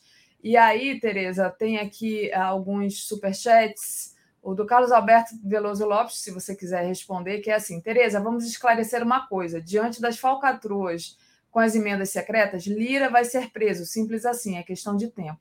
A Flávia Hartmann, que enviou aqui uma contribuição para a gente, sem mensagem, obrigada, Flávia. E a Vera Schaffer, meu café da manhã é mais gostoso quando assisto o 247. Vocês dois são umas queridas. Obrigada, Vera. Beijo para você. Tereza, você acha que o Lira vai ser preso? que, como disse o Carlos Alberto? Pode Não, o Lira eu não sei, né? Ah, acho que não. É, não há muitas chances disso. Primeiro, é, tem sempre a proteção do mandato. Né? Agora, eu, eu não vejo, não conheço a vida judicial dele, quantas ações ele está respondendo e tal. Tá? Ele pode vir a ser preso, tem lá processos que eu não, cujo mérito eu não conheço. Né? Algum deles pode resultar numa condenação que envolva prisão. Não conheço. pelos processos que ele enfrenta, mas aí é em área de, na área criminal, de corrupção, coisas e tal. Isso eu não estou dizendo que ele não vai ser preso num processo desse, nem que vai também, não posso dizer, não conheço. Não. É, e depois é isso é cabeça de juiz, né? Difícil. Agora, por delitos políticos que ele esteja cometendo, é, eu acho que não, ele é, ele é esperto, ele é bem assessorado, né? É, então, não vejo ali. Por exemplo, ele não despachou os pedidos de impeachment. Há quem veja nisso um crime de responsabilidade dele próprio, né? Mas é, não, o crime de responsabilidade é punido com, é, com impeachment, perda de mandato e não com a prisão. Não sei. Difícil de ver, porque a gente não sabe o que eles fazem, nem o que fizeram no verão passado e nem, nem o que estão fazendo neste outono. É verdade, Tereza. Tereza, deixa ah, não, eu agradecer. Estamos no outono, estamos no inverno, é. A gente está no inverno, né? É. Tereza, deixa eu é, agradecer ao Cláudio. Acabei de assinar a carta em defesa da democracia. Boa, Cláudio. Eu, eu andei colocando o link aí no, no, no chat, gente. A Luciana Zero, bom dia, Daphne. Gostaria de falar com você. Qual o seu e-mail? Você tem planos de ir ao Canadá? Tereza, passei no Cine Brasília ontem para comprar o livro. Ô, Luciana, eu não tenho planos de ir para o Canadá esse ano, né? Esse ano já já está definido aqui as minhas atividades. Talvez ano que vem. Meu e-mail é o meu nome, meus dois primeiros nomes. Então, Daphne Aston, como você está vendo aí na tela, arroba gmail.com é, .com. Então, dafneasta.gmail.com é meu e-mail pessoal, não é o e-mail do 247. Para qualquer outro assunto do 247 é dafne, brasil247.com.br. Se for e-mail pessoal, gente que pede também atendimento psicanalítico, também pode escrever para esse e-mail pessoal, dafneaston.gmail.com. Então, Luciana, escreve para mim que a gente se comunica. Até depois eu vou te passar meu telefone também. É, Tereza, antes de falar do Ciro, queria falar um pouco mais sobre o Bolsonaro e a ameaça né, de eleições e o isolamento do Bolsonaro. Olha essa daqui, olha, que está na nossa home agora. Presidente do PL diz a Faquim que acredita no processo eleitoral e isola Bolsonaro no ataque às urnas, né? A avaliação no TSE é de que Bolsonaro está sozinho no ataque do sistema eleitoral. O Valdemar Costa Neto prometeu agir como bombeiro. Então, olha aqui, olha. Ele se reuniu por cerca de 40 minutos nessa quarta-feira com o presidente do Tribunal Superior Eleitoral, o ministro Fachin, no prédio da corte, para assegurar que seu partido acredita na lisura do processo eleitoral brasileiro. Bolsonaro está ficando muito sozinho, né, né Teresa? Gente, olha só, o isolamento chegou a esse ponto, né? Eu nem sabia dessa notícia. Ao ponto de o próprio presidente do PL, partido de Bolsonaro, discordar dos ataques que ele faz ao sistema eleitoral. Né? Então, assim, esse é um isolamento por excelência, que você não tem quando você perde é, sustentação de seu ponto de vista até dentro do seu próprio partido. É, olha, eu acho que o Bolsonaro vai sair escorraçado do Palácio do Planalto, tá? Hum. Pois é, o Costa Neto fez questão de dizer que o Bolsonaro está sozinho no ataque às urnas. Então, de fato, o Bolsonaro está falando lá para aqueles seguidores dele e só, né? Ninguém está é. concordando. É. então, os... ele que chamou os ministros de surdos da capa preta, Verdade. Ele que está precisando de ouvir de fato, como disse o ministro Faquim. Ele está ouvindo a sociedade, né? Está tendo nesse momento um clamor. Não é de rua, né? Como até eu sempre achei que a gente devia estar tá na rua, é, gritando isso. Mas não é. Cada momento tem suas manifestações possíveis ou mais adequadas, né? É, ele vai fazer 7 de setembro. Está apostando nisso. As redes bolsonaristas já estão aí organizando caravanas né, para vir ao 7 de setembro. Mas é, o outro lado, como bem recomendou o Lula, não deve medir forças com ele. Né? O Lula já recomendou isso: nada de fazer comício paralelo, com manifestação paralela no mesmo horário ou em horário diferente. Primeiro, porque isso é perigoso, Segundo, porque tudo que for feito, ele vai, eles vão dizer que o deles for o maior, que o campo do Lula perdeu, não fez uma manifestação é, do mesmo tamanho. Não sei nem se a deles vai ser grande. Eu duvido que o Bolsonaro, no desgaste, no isolamento em que está, é, consiga trazer a Brasília, por exemplo, o mesmo número de militantes que trouxe no ano passado. Né? É. Difícil mesmo deles trazerem, né? Deles levarem, no caso que você que está aí em Brasília. O Dom Sebastião diz assim: ele viu que é real a chance de impugnar a chapa. E hum, tem também aqui o Carlos Alberto Veloso Lopes, falando do Lira ainda, disse assim: é, só um minutinho, está carregando. Lira não sabe para quem deu dinheiro, no que foi empregado o dinheiro, segundo ele mesmo, só que o dinheiro não é dele é meu, é nosso, que pagamos os impostos, né? Então, obrigada. Falando de emendas, né? É, exato. Bom, é, Tereza, e agora passo você então para falar um pouco do Ciro, né? O Ciro que disse ali... Ah, muita gente querendo falar do Ciro aí, né? É, o Ciro que não disse que não vai apoiar mais o Lula, né? Vai para Paris novamente, Tereza. Para onde que são? Pois é, vai, Paris vai mudar, de, vai mudar de cidade ou vai ficar para assistir a festa aqui dentro do Brasil mesmo, né? No dia 3 de outubro, de noite, é, o Lula vai estar falando ao povo, tá, gente? Não sei se na Avenida Paulista, como fez em 2002, né? não sei se em Brasília. É, mas ele vai estar falando, possivelmente em São Paulo, né? ele vota em São Paulo, é, e o Ciro não quer ver isso, né? É, quando ele diz, então, que não tem viabilidade mais apoiar o Lula no segundo turno, ele está antecipando que vai lavar as mãos. E lavar as mãos numa escolha entre Bolsonaro e Lula é muito mais grave do que ter lavado as mãos em 2018 entre Bolsonaro e Haddad. Né? É, primeiro, porque, principalmente porque alguém né, poderia alegar desconhecimento sobre quem é Bolsonaro. Não ele, mas sempre se pode dizer, se o cara ainda não tinha governado. Mas agora, depois de quase quatro anos de destruição, é, alguém entre, na escolha entre Lula e Ciro é, optar por ir para Paris ou e, ou ficar no Ceará mesmo, né? É, eu, alguém perguntou assim, qual é a do Ciro, né? Eu não sei, né? É, mas assim, é, se ele faz por cálculo político, que uma hora de tanto trombar com Lula, tal, uma hora ele se torna o novo Lula. Claro que isso não, não acontece assim. Ele é inteligente, sim. O Ciro tem valor, tem ele é preparado, tem boas propostas, tem, tem vontade de acertar, tudo isso eu reconheço, tá? Agora, eu acho que o, o Ciro tem um problema cognitivo é, diferente, não é por falta de inteligência, tem a ver com a inteligência emocional, né?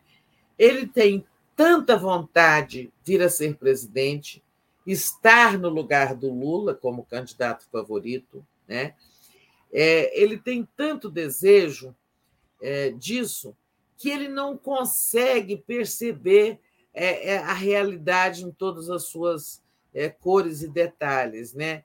Não, eu acho que ele não consegue perceber isso. Por exemplo, a gravidade da escolha é, que é preciso ser feita entre Bolsonaro e Lula. Ele não, acho que ele não entende essa gravidade, né? A gravidade de ficar omisso. Eu não sei, eu não tenho explicação, não sei se tem, assim, algo, eu falo assim, ah, é, é doença? Não, é, não tem doença, não se trata de doença. É, eu acho que não, acho que se trata de uma questão emocional. Né? Ele não, não teve capacidade emocional de superar o fato né, de que, numa, numa escolha entre ele e Lula, a grande maioria ficou com Lula. Ele não consegue entender isso. Né? Acho que o Ciro, de forma oportunista, ele apostou no antipetismo, sabe, Tereza? Naquele tal antipetismo que era, é, enfim, todo mundo falava dele aí há um tempo atrás. É. Não, Só isso é esse... óbvio. Mas olha só, se ele apostou, né? Perdeu, né? Porque ele não cresceu Sim, com a, com a aposta no antipetismo. É. Não deu Eu... certo. Mas ele poderia corrigir agora, né? Sim. Cê, teve muita gente que apostou no antipetismo que hoje está com Lula. Exato.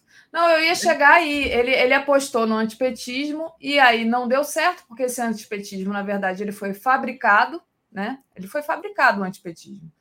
E é, não deu certo. Semeado pela Leva Jato, é. né? O problema é que agora ele não dá o braço a torcer. Então, isso aí é uma questão egóica. Por isso, é, por isso que ela, eu falo que é emocional, Daphne. É, não sei se é egóica, como sua, na sua é, linguagem psicanalista. A gente não vai fazer aqui, como disse o Paulo Moreira Leite mais cedo, psicanálise à distância. Não dá, isso não existe, nem o Ciro é meu paciente, nem, enfim, nem de ninguém que esteja aqui no chat, para gente, nem seu, para a gente ficar falando, na verdade, do que, que, é, do que, que pode ser isso. Mas é claro que é uma questão. É, pelo menos a gente pode dizer que é uma questão emocional, sim, porque ele poderia, como você disse, Tereza, dar o braço a torcer.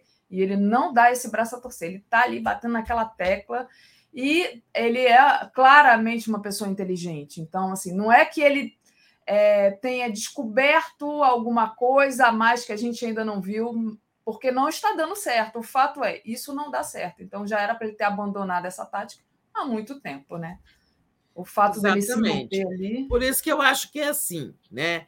Apostou no antipetismo, não deu certo Muitos outros apostaram e se renderam à evidência. O líder do momento é o Lula, continua sendo Lula, superou todas as dificuldades que lhe foram criadas, dificuldade até é apelido, né? todas as injustiças, perseguições, maldades, sacanagens, etc. Superou tudo e é o líder do momento. Ora, eu e a minha outra escolha é o Bolsonaro, que é um projeto fascista para o país. Como é que ele não consegue entender que não fazer a escolha, ficando omisso no segundo turno, é uma coisa que o, que o joga para o lado pior da história, que mancha sua biografia, né? Então, é só uma, uma emoção, uma turvação emocional muito forte que impede a pessoa de entender isso. Né? Eu, acho que é por aí. Como você Olha, disse, é uma questão egóica. É. Se Olha, ama tanto que não consegue entender, né? não consegue assimilar que ele está sendo preterido pelo Lula. O, o Mark mandou assim: Ciro é impaciente, não paciente. Achei ótimo. É, o é, superchat do... bom. Exato, o superchat do Mark aqui. Gente, estou tentando recuperar aqui o superchat de você, mas a minha página travou, já está, já está destravando, já trago aqui. Então tem também o superchat do Dom Sebastião. Ciro, com Ciro não há sabatina, só botina. É, também é boa. Tereza, comente o clamor das elites pelo voto no PT. E o Gilberto é, Cruvinel diz: sugiro que o 247 organize encontro com os seguidores em Brasília logo após a posse de Lula para nos conhecermos, com direito a café com biscoito de polvilho, diz aqui o, o Gilberto Cruvinel. Adoro biscoito de polvilho, acho que é o biscoito que eu mais gosto. Mas... Não, o meu é o velho pão de queijo mesmo. Ah, é. Não, eu da categoria biscoito é o, é o biscoito de polvilho, mas eu gosto também muito do pão de queijo. É, tá pedindo para você é comentar. É nós, o... nós, mineiros chamamos isso tudo de quitandas, biscoitos, entendeu? Ah, é? é tudo isso que come-se com a mão, a gente chama quitandas. Ah, legal. Pão de queijo, biscoito de polvilho, rosquinha doce. Rosquinha. É, é, mas biscoito bom, Daphne, é, que eu amo hoje em dia, é o biscoito de castanha do Pará. Ah, deve ser delícia. Ah, e como é saudável, né? Cheia de selênio. Mas é. vamos parar de falar de comida. Não, é. só dizer, puxar a brasa para o meu lado, dizer que aqui tem um tal de biscoitinho de goma, Tereza, que é umas bolinhas assim, não sei do que, que é feito o docinho. De polvilho, aí goma, goma é polvilho. delicioso aqui em Alagoas. É uma coisa tradicional aqui, né? São as, as mulheres que fazem, é maravilhoso. É. Então, goma no Nordeste é polvilho. Ah, eu e a minha a, ignorância a culinária. goma de tapioca, né? Isso. É a goma da mandioca, a goma é, é. o polvilho. É. é maravilhoso, delicioso. Mas o, só para a gente encerrar aqui, o Dom Sebastião pediu para você comentar o clamor das elites pelo voto no PT. Você já falou um pouquinho, né? Mas só é. Ó, mas é o seguinte, elas estão, de, elas estão numas as elites, né? Estão ali numa saia justa danada, né? precisam combater o golpismo, precisam se livrar do Bolsonaro, sabem que o Lula é a salvação, mas não querem declarar isso. Aquele, esse manifesto das 165 mil assinaturas, que já são 200 mil, a meu ver, não sei, daqui a pouco a gente vai ter um número atualizado aí. É, esse manifesto foi escrito com todo cuidado para não parecer que seja um manifesto de apoio ao Lula. Né? mesmo esse que é de juristas, tem, tem é, empresários que o assinam também, mas esse não é um manifesto de empresários, né? É, ele tem, sobretudo, é puxado por juristas, intelectuais e tal. Depois entramos qualquer um de nós, o povo, nós que já assinamos. Mas ele é todo cuidado na linguagem. O da Fiesp, que virá depois, né, esse ao qual a Febraban já aderiu, também redigido é, assim com todo cuidado para não parecer que é de apoio ao Lula. Né? Agora, na prática, a gente sabe o que, que acontece, né? É, se a gente não quer a reeleição do Bolsonaro, condena qualquer golpismo, e o candidato que está aí praticamente eleito é o Lula, eles estão. Aqui, ó, o editorial do, é, o editorial do Estado de São Paulo hoje apoio da Fiesp à democracia reitera caráter apartidário do movimento, né? ou seja, destacando que o apoio é, da Fiesp ao movimento pela democracia não é apoio ao Lula. Mas, no frigir dos ovos, ah, afinal, diz o Estadão, ninguém pode acusar a Fiesp de ser petista ou de favorecer a candidatura de Luiz Inácio Lula da Silva. Ao anunciar sua ideia de participar de ato em defesa da democracia no Lago de São Francisco, em reunião com a diretoria da entidade na segunda passada, o presidente da Fiesp, Josué Gomes da Silva, foi fortemente aplaudido. As palmas não eram a favor de determinado candidato, era um reconhecimento de que o momento do país demanda posicionamento firme e incondicional a favor do regime democrático. Olha aí a preocupação do Estadão em dizer que não há ali qualquer apoio ao Lula. Mas há, na prática há. Né? Josué Gomes da Silva é filho é, de José Alencar, né? que era o vice do Lula nos dois mandatos que ele já cumpriu. Né? Coincidência. Muito bom, Tereza. Olha, o José Cisne diz: povo de Alagoas, prove bolinha de goma, mas não vote no Lira. O Cleiton Nascimento se tornou membro aqui do YouTube. Seja bem-vindo, Cleiton. Então, faça como Cleiton, torne-se membro aí do YouTube para apoiar a mídia progressista. Queria agradecer também a Lia Oliveira, que fala em é, manifesto.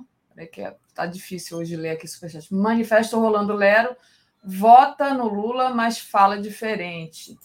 E é isso, Tereza. Com isso, vou encerrando aqui, a não ser que você queira trazer mais alguma coisa que ficou Não, faltando. pode encerrar e ler nossa programação. Daphne. Daphne, você caiu ou fui eu que caí?